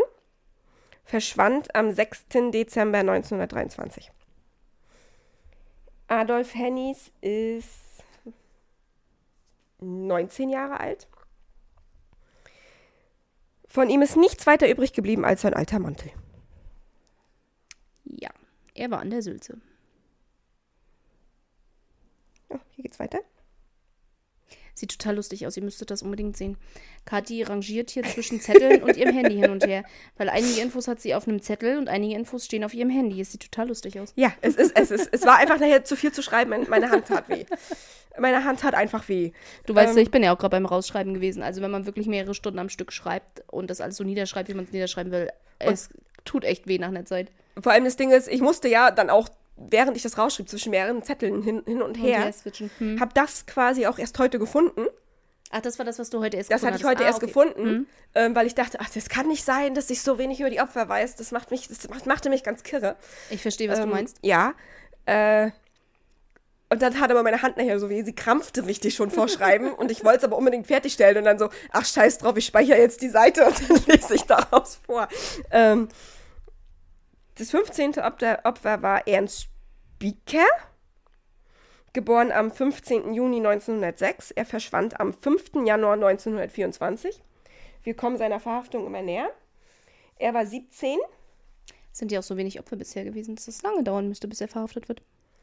Ähm, er war 17 und Schlosser. Doch, er hatte Arbeit. Also dafür, dass er eigentlich sein, sein, ich sag mal,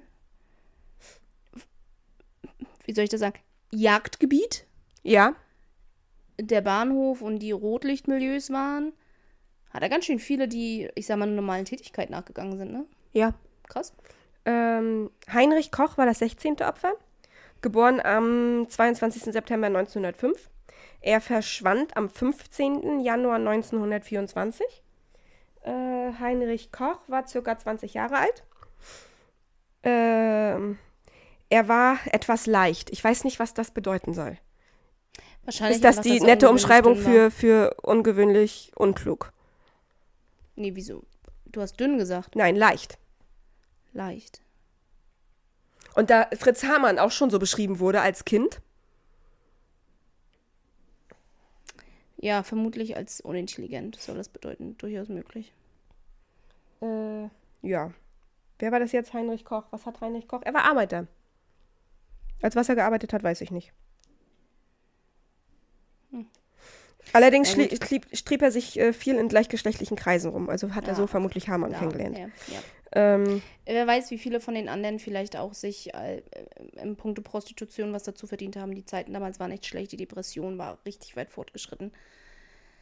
Vielleicht hat tatsächlich ihr eigentlicher Job auch einfach nicht ausgereicht und Ja. daher waren sie auch in diesen Vierteln unterwegs. Das kann natürlich auch immer gut möglich sein. Ne? So, oder halt die, die nicht wirklich aus Hannover kamen, sondern äh, ähm, jeden Tag pendelten. Ja, von- die, von, die fallen ja. ne, die- die und da passt waren ja auch ja dann der im Bahnhof Hauptbahnhof, als ja. sein, als sein Ja. Milieu dazu, ne? Definitiv. Äh, Willi Sänger, geboren am, 9, am 6. Juli 1904, verschwand am, 20., am 2. Februar 1924. War daher nicht ganz 20 Jahre alt. Mhm. Ähm, stammte aus einem lieblosen Zuhause. Sein Vater ähm, war ein Arbeiter in Lin Linden, der sich nicht um die Kinder kümmerte. Die Mutter kümmerte sich auch nicht. Schön. Der ältere Bruder war schwerfällig und ausdrucksschwer, wenig mitteilsam. Schwerfällig war damals das andere Wort für dumm. Ja, Also würde leicht dann vielleicht doch eher was Körperliches bedeuten, dass sie ungewöhnlich dünn waren? Vielleicht, ja. Willi äh, trieb sich schon seit Jahren am Bahnhof und bei dem Homosexuellen herum. Ja, alles klar. Der Hermann Speichert, das 18. Opf äh, 18. Opfer, geboren am 21. April 1908.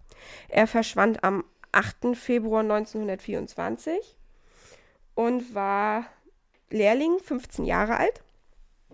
Er war ein kluger, geweckter Junge und Elektrotechniker-Lehrling bei Mühe und Co. Elektrotechniker damals. Ja. Ähm, Ja. gut, es wurde überall Strom verlegt, jetzt flächendeckend und so weiter, damit wir das zu tun gehabt haben. Im Januar 1924 fällt den Eltern auf, dass er immer in sauberen Zustand von der Arbeit kommt. Äh, daraufhin geht der Vater zu Mühe und Co. Dort wird ihm mitgeteilt, dass der Junge seit vier Wochen nicht mehr dort war. Er, hätt, er hatte keine Lust mehr. Im sauberen, ach so, und er Ja, war nicht dreckig genau, Arbeit, genau.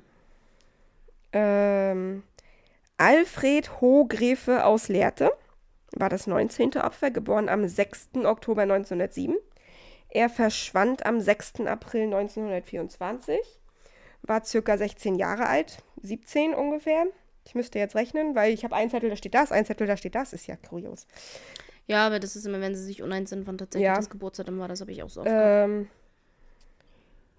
er war Sohn eines Lokomotivführers und war selber in Hannover Mechanikerlehrling. Fuhr morgens regelmäßig mit der Bahn Hm, und kam abends immer gegen halb acht zurück. Und montags ging er in die Schule. An dem Tag kam er später zurück, weil er danach noch beim Sport war. Irgendwann kam er nicht mehr. Super. Ähm, Hermann Bock, das 20. Opfer, geboren am 2. Dezember 1901, verschwand Mitte April 1924. Demnach war er 23, 22. Je nachdem, wann er Geburtstag hatte ungefähr. Hm. Äh, er war Arbeiter aus Uelzen und hat Hamann wohl am Bahnhof getroffen. Ja, auch er wird dann kommt von außerhalb, kommt am Bahnhof an, um jeden Tag zur Arbeit zu fahren. Und dann ja. Also offensichtlich hat er ja die meisten seiner tatsächlich aus vom Bahnhof geholt, ne? Ja, Viele haben Verbindung zum Ja. Bahnhof. dann sind wir jetzt bei Robert Witzel. Robert Witzel ist Opfer Nummer 22. Mhm. Ähm, geboren am 18. März 1906. Er verschwand am 26. April 1924. Ähm, sein Vater war Werkmeister in Hannover-Linden, also war tatsächlich jemand vor Ort. Ähm, Witzel trat 1921 als Arbeiter bei den Mittelland-Gummiwerken ein. Äh, ja, mehr weiß ich nicht. Er hat ihn wohl angeblich auch am Bahnhof getroffen beliebtes Milieu, würde ich sagen. Ja, naja, wie du ja gesagt hast, ne? Da waren damals nun mal die leichten Opfer auch zu kriegen. Ja, Die weniger Toten, ne? Und es ist halt einfach, die Leute zu holen, die nicht selber aus der Stadt sind, die niemanden dort persönlich kennen, außer ihre Arbeitskollegen, ja. die nicht vor Ort vermisst werden, sondern woanders vermisst werden. Heinz Martin aus Chemnitz, geboren am 30. Dezember 1909, verschwand am 9. Mai 1924, war Opfer Nummer 23. Vater war Bauklempnermeister ähm, und starb 1918 in Frankreich. Sorry, aber ich finde die Berufsbezeichnung Bauklempnermeister gerade irgendwie aus irgendeinem Grund total lustig. Ja. Äh, starb Ende des Ersten Weltkrieges, der Vater. Hm. Damals war äh, Heinz zehn Jahre alt und blieb mit Mutter und Schwester allein zurück. Er war ein ordentlicher Junge. Bis, 19, bis Ostern 1924 Schüler des Realgymnasiums. Ein Realgymnasium? Ja, ich weiß nicht, ähm, keine Ahnung. Sowas wie Verbundschule vielleicht? Vielleicht. Realgymnasium. Oder es hieß tatsächlich so. Einfach nur das Gymnasium hieß Name? Real. Vielleicht Ja, auch, ja. auch das. Wie das bringt, wie das Bismarck-Gymnasium. Nur Real. Ähm, dann Fritz Wittig aus Kassel. Äh, er war ge geboren am 23. November 1906, verschwand am 26. am 26. Mai 1924. Ähm, hier behauptete Hamann, ich musste gerade den Namen, ich musste gerade seinen Namen überlegen. Ah, die hat voll den Hänger. Und Ja. nein, ja, es ist immer noch Silvester, aber wir Ähm, haben nicht getrunken. Äh, Also hier, daran liegt es nicht. ja, hier behauptete Hamann, dass äh, er auf Befehl und unter Einfluss von Hans Kranz getötet hat. Ja, also klar, alle anderen habe ich, hab ich äh, auf eigenen Willen getötet, aber den, das war auf Anweisung. Er behauptete auch, dass er Hannapel ähm, auf Anweisung getötet hat, aber das äh, habe ich vorher dann wohl überlesen, weil ich das ja überfliege gerade. Keine Ahnung, ich finde das, weiß ich nicht. Es ist auch seltsam. Ich meine, sicherlich wird der Typ irgendwie involviert gewesen sein und äh, auf irgendeine Art und Weise werden sie sicherlich zusammen die Opfer ausgesucht haben oder vielleicht hat Franz Kranz da oder wie auch immer er jetzt hieß, die auch mitgebracht teilweise, die Opfer mit in die Wohnung. Ja, Das halte ich auch gar nicht für unmöglich und von daher hat er vielleicht nicht die Opfer immer ausgesucht. Schlussendlich war er aber derjenige, der sie mitgetötet hat, wenn nicht selbst getötet hat. Das ist total Wurst. Fritz Wittig war ein Reisender. Also Er hat, hatte auch noch Bahnhof. Gepäck dabei und so, ja. Oh, Äh, dann hatten sie ja schön viel zu verkaufen, wenn er Gepäck dabei hatte. Ja, Opfer, Opfer Nummer 25, Friedrich Abeling, geboren am 14. März 1913, verschwand am 26. Mai 1924, zehn Jahre alt, 1,10 Meter zehn groß, volles niedliches Gesicht, Haare nach Ponyart geschnitten. Sah seiner 13-jährigen Schwester sehr ähnlich. Gott, ey. Wurde als ruhiger, ordentlicher Junge beschrieben, hatte die Schule an dem Tag versäumt, wurde dafür bestraft und ähm, ja, am nächsten Tag war er dann weg. Wahrscheinlich hat er nie erzählt, warum er dazu kam, auf einmal so einen Jungen sich zu schnappen. Ne? Ja, Der passt nicht so ganz ins Muster, deshalb finde ich das sehr auffällig. Selbst die anderen jüngeren Jungs, die waren trotzdem ja irgendwie in Verbindung mit ihm selbst aus der Nachbarschaft oder Ja. halt mit der Gegend. Aber Ja. der Junge ja jetzt nicht der jüngste. Zehn. Opfer Nummer 26, Friedrich Koch aus Herrenhausen, geboren am 4. Mai 1908, verschwand am 5. Juni 1925. Ähm, war ungefähr 17 Jahre alt, Schlosserlehrling. Fuhr morgens äh, regelmäßig mit der Bahn zur Arbeit und dementsprechend abends mit der Bahn auch wieder nach Hause. Ja. Also auch wieder ein Bahnhof. Meine Güte, da müssen die Leute doch irgendwann mal gedacht haben, Mensch, der Fritz Hamann, dann jeden Tag hier irgendwen mit. Ist ja fast jeden Tag bei der Anzahl an Opfern. Der Zigarrenhändler hat das gedacht. Es der ist Zigarrenhändler, ja. es ist Einer, wow. Aber nicht die ähm, Leute vom Bahnhof, die meine ich. Es gab eine Zeit, da hat er monatlich durchschnittlich getötet und dann für einige Monate tatsächlich pro Woche mindestens einen. Ja, er eskalierte dann Durchschnittlich, ja. weiter, mal abgesehen davon, dass er durch die Verarbeitung der Leichen ja Geld verdient hat. Das kommt wahrscheinlich noch oben drauf. Ne? Sein letztes Opfer war Erich de Vries, ähm, geboren am, 27, äh, am 7. März 1907, verschwunden am 14. Juni 1924, also wirklich kurz vor der Mhm. äh, Festnahme. Ähm, Erich de Vries war Bäckergeselle. Sein Vater war Kaufmann in Hannover. Ähm, und er selber lernte bei seinem Onkel in Schulze. Nein, seinem Onkel in Celle. Sein Onkel hieß mit Nachnamen Schulze. Das passiert, wenn man liest und Kati spricht gleichzeitig. Verwirrt.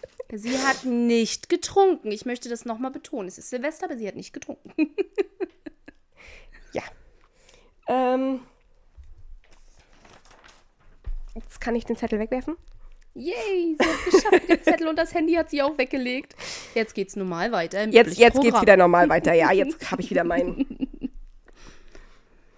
mein Skript, dem ich folgen kann. Ähm, Hamann selber konnte sich an konnte sich an die Namen nur weniger Opfer erinnern. Logisch. Ähm, bei den polizeilichen Vernehmungen wurden Hamann gegenüber nicht erlaubte Methoden eingesetzt. Aussageerpressung nennt man das. Folter. Ähm, er wurde in eine präparierte Zelle, an, in einer präparierten Zelle angekettet. In jeder Ecke waren Bretter angebracht ähm, und auf diesen wurden Schädel platziert. Die Augenhöhlen dieser Schädel, Schädel seiner Opfer? keine Ahnung, vielleicht. Sie hatten ja vier Schädel. Sie hatten ja vier Schädel, also es Stück, ja. würde durchaus Sinn machen. Ähm, die Augenhöhlen der Schädel waren mit rotem Papier ausgekleidet und wurden dann von hinten mit Kerzen beleuchtet. Äh, damit das richtig schön creepy aussieht und du schön Albträume davon bekommst. Ja, super. Es wurde ein Sack mit Gebeinen der Leichen außerhalb von Hamanns Reichweite aufgestellt. Wie gesagt, er war ja angekettet. Okay, also definitiv seine Opfer, ja, alles klar. Hm? Und die Polizisten sagten zu Hamann, dass die Seelen der Getöteten ihn jetzt holen würden, wenn er nicht gestehen würde. Ist gar nicht creepy oder so. Ehrlich, und dann sagt mir mal einer, dass äh, an den Beamten nicht ein Psychopath oder Soziopath verloren gegangen ist. Das ist wie heutzutage Chirurgen, die sind auch Psychopathen. Also nicht alle, das möchte ich nicht behaupten, aber die sehr guten. Nach seinem Geständnis gab Hamann zu, dass diese Behandlung ihn zermürbt habe und, ihn, ich. und ihn zum Geständnis brachte. Es wurde jedoch all, erst 1961 bekannt, da der leitende Ermittler ähm, seine Erinnerungen aufschrieb und diese wurden erst Jahrzehnte später veröffentlicht, Aber ganz ehrlich, ich meine, ich finde das als schon. der Ermittler schon verstorben war. ist, Das ist tatsächlich ein ziemlich ungewöhnliches Prozedere, ähm, mit den Leichen, de, also mit den Opfern dort sowas zu machen. Aber diese die Psychoterror, so nenne ich es jetzt einfach mal, durch die Ermittler ist tatsächlich nicht ungewöhnlich. Es hört ja Also- damit nicht auf. Ja, Folter kommt jetzt. Auch nicht. Ähm, der Ermittlungsbeamte Be Beamte berichtete nämlich auch, dass Hamann von fachkundigen Beamten regelmäßig aus seiner Zelle geholt und verprügelt wurde. Sag ich doch. Wäre diese Tatsache damals bekannt gewesen, hätte man Hamann laufen lassen müssen. Ja, weil das denn erzwungene Ja. Geständnis war. Trotzdem war das Standard. Ja, Es ist tatsächlich ständig gemacht worden. Also, ja. Es war allerdings damals schon verboten. ja, natürlich. War damals schon ein Verbrechen. Ja, weshalb, es, natürlich. weshalb es vermutlich auch nie veröffentlicht hat. Aber Alfred Seefeld ist auch so ein Serienmörder, mit dem ich mich angefangen habe zu beschäftigen. Da ist die Problematik, die ich ganz am Anfang des Podcasts erwähnt habe, mit den Zeitungen. Fast alle Informationen sind in alten Zeitungen. Die alten Zeitungen gibt es nur teilweise in den Stadtarchiven, wie auch immer. Ich kam noch nicht dazu, den Fall vernünftig gründlich recherchieren zu können. Aber ich, es gibt ein wunderschönes Zitat aus dem äh, Tagebuch von Goebbels dazu, der darüber geschrieben hat, wie er im wahrsten Sinne des Wortes in die Zange genommen wurde, um ihn dazu zu bringen, zu gestehen. Und das ist nichts, was sich die Nazis ausgedacht haben. Das haben wir vorher gemacht und ich wette mit dir, auch nach dem Krieg ist das anfangs noch viel gemacht worden. Das denke ich auch, ja. Ähm, es wurde ein psychiatrisches Gut Gutachten ähm, erstellt, das die Zurechnungsfähigkeit von Hamann klären sollte. Hauptgutachter war Professor Ernst, äh, Professor Dr. Ernst Schulze. Dieser war seit 1912 Leiter der Provinzial Heil- und Pflegeanstalt in Göttingen. Hamann wurde von ihm vom 26. Juli bis 9. August 1924 begutachtet. Am 18. August wurde er dann aufgrund des großen öffentlichen Interesses und Ärgers in die benannte Heil- und Pflegeanstalt verlegt. Ähm, dort setzte Professor Dr. Schulze die psychiatrischen Untersuchungen fort. Diese waren am 1. Oktober 1924 abgeschlossen. Also ich finde für damalige Zeit sogar recht lange. Das stimmt. Ähm, äh, er wurde von Professor Dr. Schulze, ich kann das nicht oft genug sagen, Findest du das so lustig? ja, irgendwie schon, ähm, von Professor Dr. Schulte als zurechnungsfähig erklärt.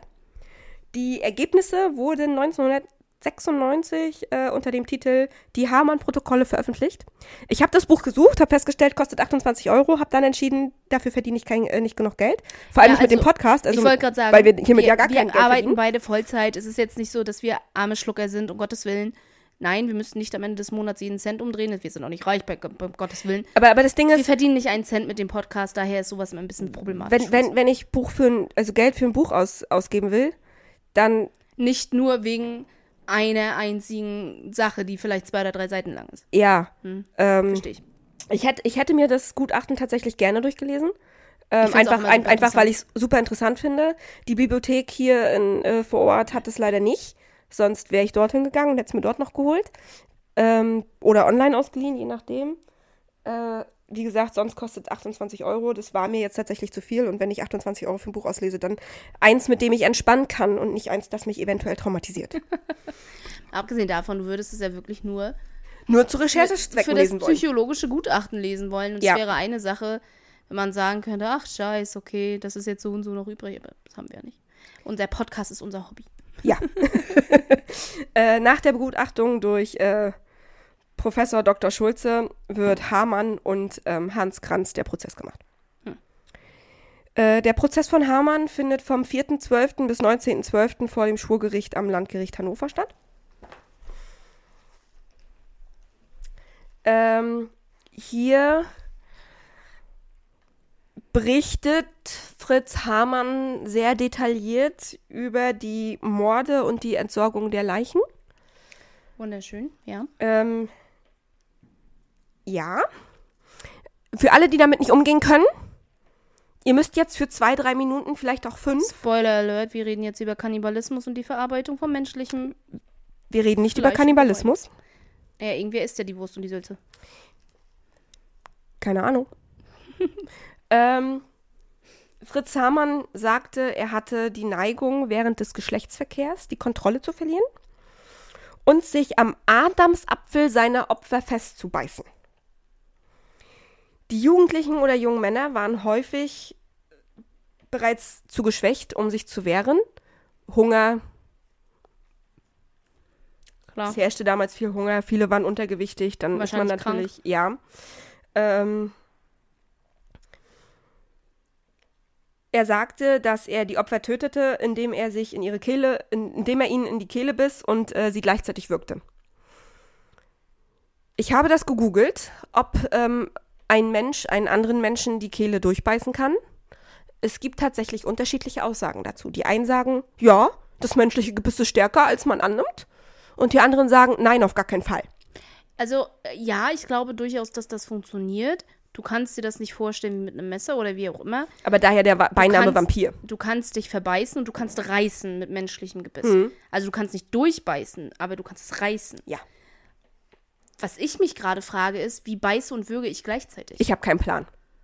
Weil wenn ich in den Adamsapfel reinbeiße, Ja, wie dann- würge ich dann? Keine Ahnung. I don't know.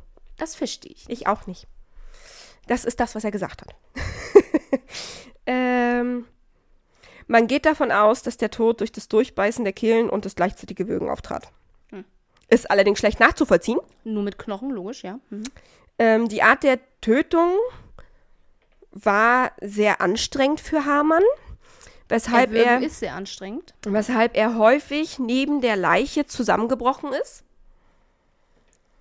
Als er dann wieder ähm, genug Kraft hatte, machte er sich zur Stärkung einen starken Kaffee. Ja. Ja. Aber da sind wir wieder beim Thema, was wir schon bei John Wayne Gacy hatten. Jemanden zu erwürgen mit den Händen ist unglaublich schwer. Selbst wenn die Opfer sich nicht wehren können. Es dauert zwischen sieben und zehn Minuten Ja. ununterbrochen im gleichen Druckaufbau, Ja, dass eine Person tatsächlich stirbt. ja. Von vom Erwürgt Nur, dass. Fritz Hamann im Gegensatz zu John Wayne Gacy tatsächlich ein sportlicher Typ war. er, ich kann mir Er mochte Sport nicht, Er war aber sportlich. aber er war Ich sportlich. kann mir auch vorstellen, dass er das ja konnte.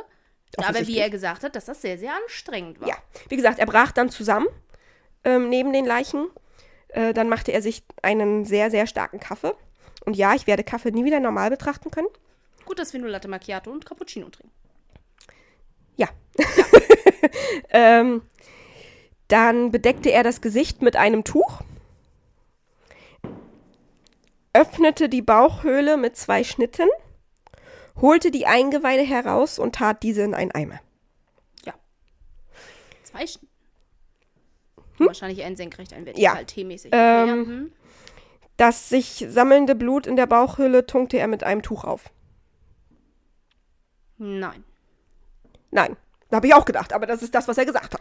Ich glaube, das, das, das ist, was er gesagt Aber das hat. ergibt aber, vermutlich, aber deswegen nein. war vermutlich alles blutdurchströmt auf Ja. dem Fußboden. Ja. Ähm, Weil nein.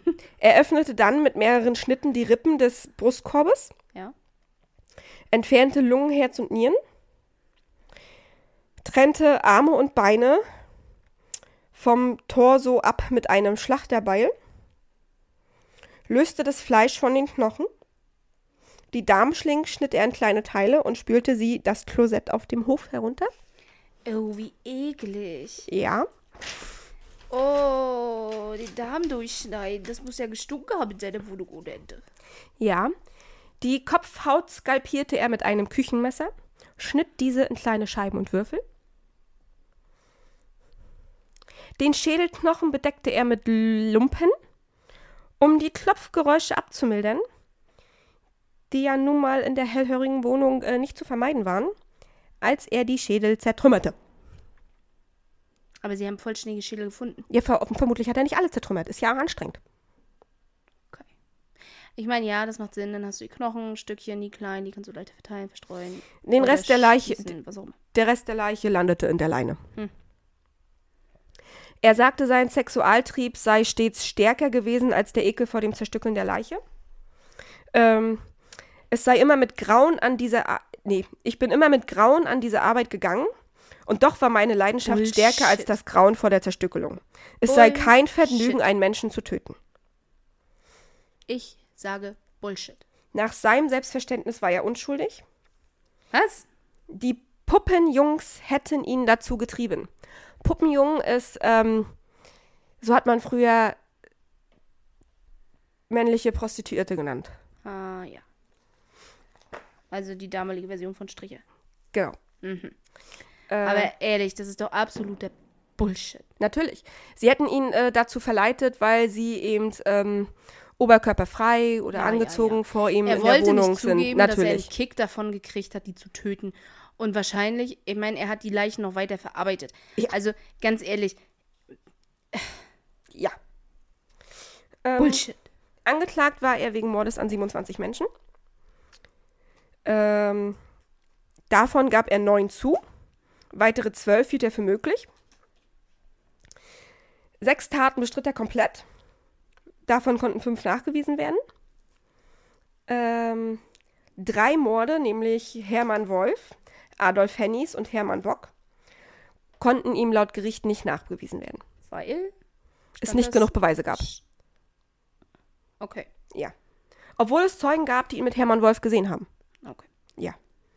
Ähm, der Prozess weckte nicht nur regionales Interesse, sondern auch internationales. Das glaube ich. Es wurden insgesamt 21 lokale, nationale und internationale Pressevertreter zugelassen. Einer davon war Dr. Theodor Lessing, ein Philosophieprofessor, der offensichtlich für eine Zeitung schrieb, ich weiß nicht. Ähm, Möglich. Professoren haben verdammt wenig bezahlt. Ja, dieser schrieb unter anderem kritisch über die Rolle der Polizei, weshalb er aus dem Proz Prozess ausgeschlossen wurde.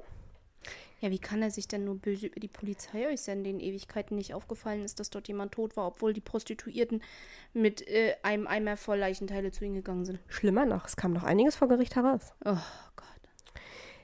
Denn durch Hamanns Tätigkeit als Polizeispitzel ist jeglicher Verdacht, der gegen Hamann im Vorfeld der Ermittlungen um die Vermissten geäußert worden ist, nicht weiter verfolgt worden. Hast du gesagt? Es wurden sogar Vermisstenanzeigen unter anderem mit deutlicher Verzögerung bearbeitet. Die ähm, Angehörigen, die vor Gericht aussagten, traten sehr emotional auf. Logisch. Und, ähm, ach Gott, warte, das steht auf der nächsten Seite, deswegen muss ich es kurz nochmal suchen. Ähm, warfen der Polizei Versagen und Mitschuld vor. Von, Ja. daher, von daher, oh mein Gott, der böse, böse Pressejournalist, der das jetzt auch noch Böse. öffentlich macht. Der dir Polizei sagt, hey, die Scheiße, die ihr gebaut habt, war scheiße. Ihr hättet das vielleicht Böse. früher mal verhindern können. Böse. Böse. Ja. Ähm, es gibt keine Beweise, dass Hamann das Fleisch der Opfer weiterverarbeitete. Jedoch konnte auch die Bezugsquelle, die er nannte, wo er angeblich das Fleisch herbekommen hat, das er dann weiterverarbeitet, auch nie ermittelt worden. Was hat er denn angeblich behauptet, wo das Fleisch geblieben ist? Von einem Typen namens Schlacht. Achso, das, hat er, das hat er niemals gesagt. Ja, naja. Das hat er nicht gesagt. Er sagte nur, er hat das Fleisch, das er verkauft hat im Endeffekt, das er verarbeitet hat, von einem Typen namens Schlachter Karl. Er hat auch zwischenzeitlich behauptet, Schlachter Karl hätte diese Morde begangen, aber Schlachter Karl konnte nie ermittelt werden. Ähm, Schlachter Karl sein Jack oder was? vermutlich ja.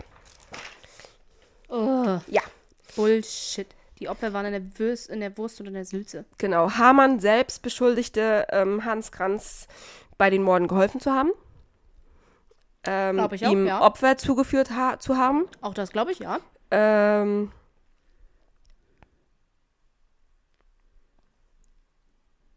er sagte vor Gericht aus, hätte Granz mich geliebt, so hätte er mich auch retten können. Ach, glauben Sie, ich bin gesund. Ich habe nur zuweilen meine Tour. Es ist kein Vergnügen, einen Menschen zu töten. Ich will geköpft werden. Das ist ein Augenblick, dann habe ich Ruhe. Ich sehe deine Gedanken. Äh, Ja, nein. ja. Nein. Er genoss die Aufmerksamkeit durch die Presse. Ja, wie alle Serienmörder. Ja. Ähm, er wünschte sich äh, eine Hinrichtung vor laufender Kamera. Klar, damit Ich- er noch mehr Aufmerksamkeit kriegt. Will auf dem Klagesmarkt hingerichtet werden. Auf meinem Grabe steht der Spruch, hier ruht der Massenmörder Hamann. An meinem Geburtstag kommt Kranz und legt einen Kranz nieder. Ich finde den Reim toll. Alter, ist der Typ bescheuert. Ja. Boah. Wie bereits zum Anfang erwähnt, allem, was stellt der für Forderungen? Ja.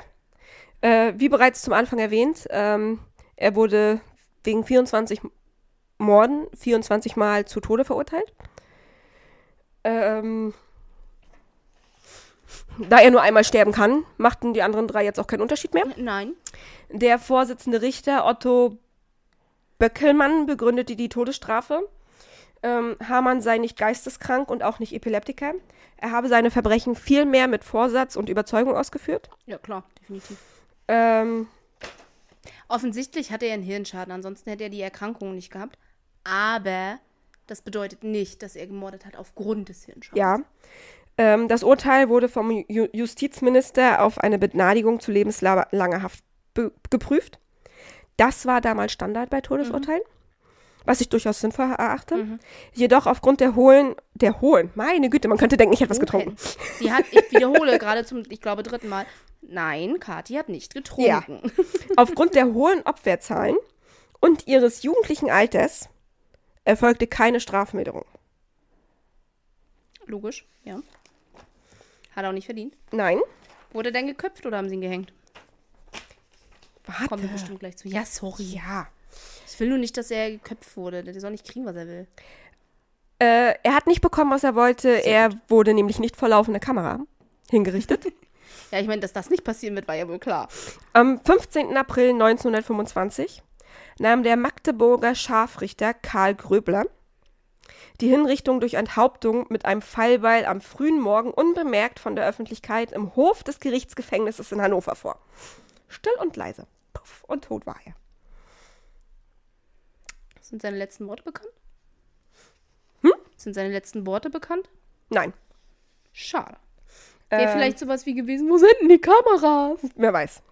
Ähm, Wo ist Hans Franz, Hans Kranz oder wie auch immer er hieß?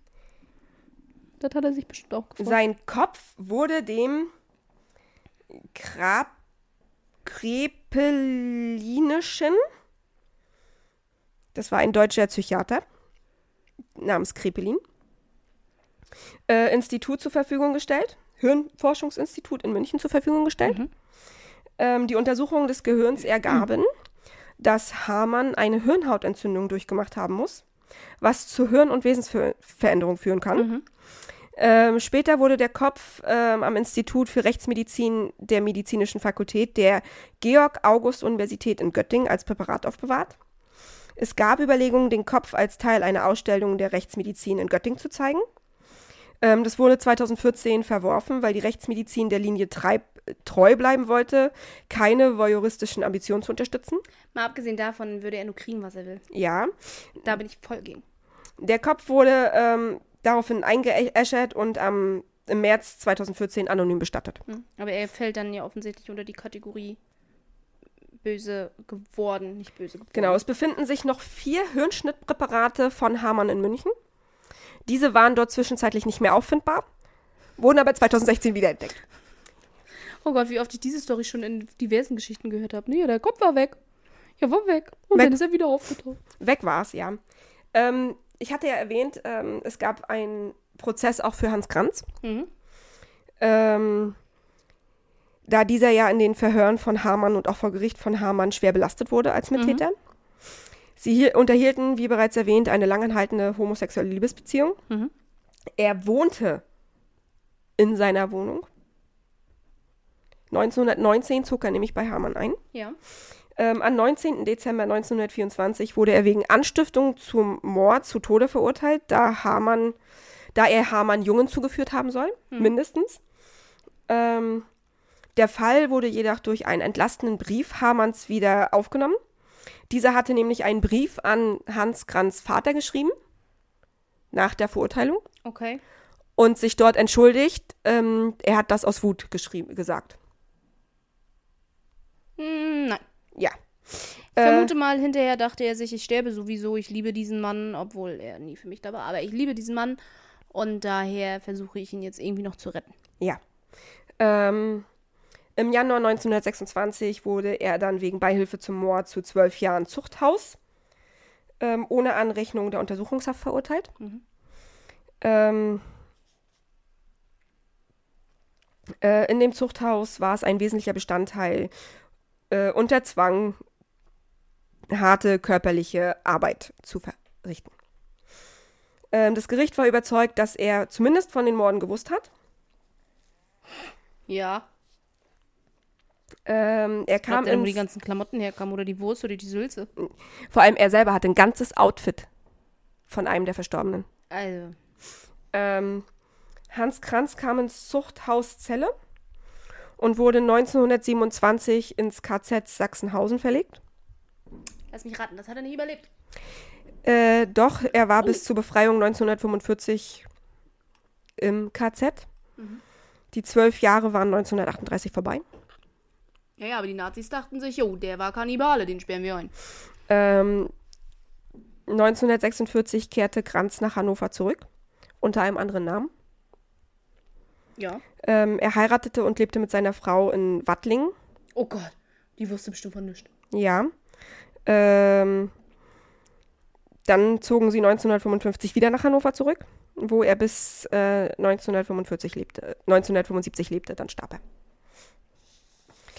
Es bleibt die Frage, ob es weitere Mitwisser gab. Man geht davon aus, dass Hugo, Witko Hugo Witkowski, der Dritte im Bunde, Mhm. ähm, beteiligt war und äh, half bei der Zuführung der Opfer. Man geht davon aus, dass sie zu dritt am Bahnhof waren, weil es auch Zeugen gab, die das so berichteten, Mhm. dass sie zu dritt am Bahnhof waren, ähm, Hugo oder Hans, die Jungen ansprachen und sie dann Hamann vorstellten, und der diese dann mit in die Wohnung nahm. Mhm. Ähm, ja, und dann gab es einen Abzählreim über Hamann. Ui. Und ich, ich muss den einfach vorlesen. Okay. Einfach für meinen letzten Kommentar. Damit wir auch noch alle Podcasts eingebracht haben. Es gibt also einen Reim über ihn, so wie bei Lizzie Borden. Ich glaube, Ja. jetzt haben wir fast alle Podcasts besprochen. das ist nicht gro- schräg. Ähm, warte, warte nur ein Weilchen. Bald kommt Hamann auch zu dir. Mit seinem Hackebeilchen macht er Schabefleisch aus dir. Aus dem Kopf, da macht er Sülze. Aus dem Bauch, da macht er Speck. Aus den Beinen macht er Eisbein und das andere schmeißt er weg. Ew. Und die Leute halten uns für makaber. Und damit sind wir am Ende. Ew. Ja. Und das war ein Abzielreim von Kindern. Ich meine, ich, Lizzie Borden ist ja, ne? Lizzie Borden hat eine Axt und ich kann das nicht auf Deutsch. Aber, ne, dass sie ihre, ihren Vater und ihre Mutter getötet hat mit so und so viel Hackebeile. Aber nicht so detailliert. Das ist ja eklig. Ja. Und wie gesagt, und die Leute halten uns für makaber. Oh Mann. Naja. Und das war ein Abzielreim für Kinder. Es tut mir leid. Ich glaube, ich, wenn, wenn, wenn ich Kinder hätte und die machen so einen Abzielreim, ich würde erstmal da stehen. So, äh, Ich glaube nicht, dass das heute nochmal jemals passieren Nein. Damals aber war so, das äh, was Da ist waren denn- ja auch die Märchen tatsächlich noch Märchen. das, das ist so das Ding. Was ist denn aus Ene Mene Mu geworden? Leute, jetzt mal ehrlich. So, Das ist langweilig. ja, Hallo? ja. Also, Da kommt Fritz mit seinem Hackebeilchen. ene, mene, mu, wer macht denn sowas? Ja. Ja. Das äh, nächste Thema wird dann Alfred Pecker sein. Unser Trinkspiel. Eventuelles Trinkspiel, wenn wir das denn heute auch noch aufnehmen. ähm, Ich habe Hunger. also Kathi musste jetzt allen mitteilen, dass sie Hunger hat. Ich, ich, ich, Ich habe sie vorhin noch gefragt, bevor wir uns hingesetzt haben, vor über anderthalb Stunden, um den Podcast aufzunehmen, wollen wir noch Abendbrot essen? Da hatte ich noch keinen Hunger. weiß nicht. Da hatte ich noch keinen Ja, Hunger. und jetzt musst du allen mitteilen, dass sie Hunger hat. ja, weil Also, ich weinerlich werde, wenn ich Hunger werde. Oh, hungrig Kathi bin. wird so furchtbar hangry, ne? Oh, das ist so schlimm. Die wird wie ein Kleinkind, wenn die Hunger hat. Also ganz furchtbar. Oder die größte Zicke auf dem Planeten. ja, ich meistens weiß. ist sie weinerlich. Ja. Ja. Ganz schlimm. Oder sie tatsächlich, sie zickt mich an, aber meistens ist sie weinerlich. Also ihr habt es gehört, ich muss jetzt Kathi füttern gehen. Wir hören uns dann beim nächsten Mal zum Menschenfresser von Colorado. Bis dann. Bye, bye.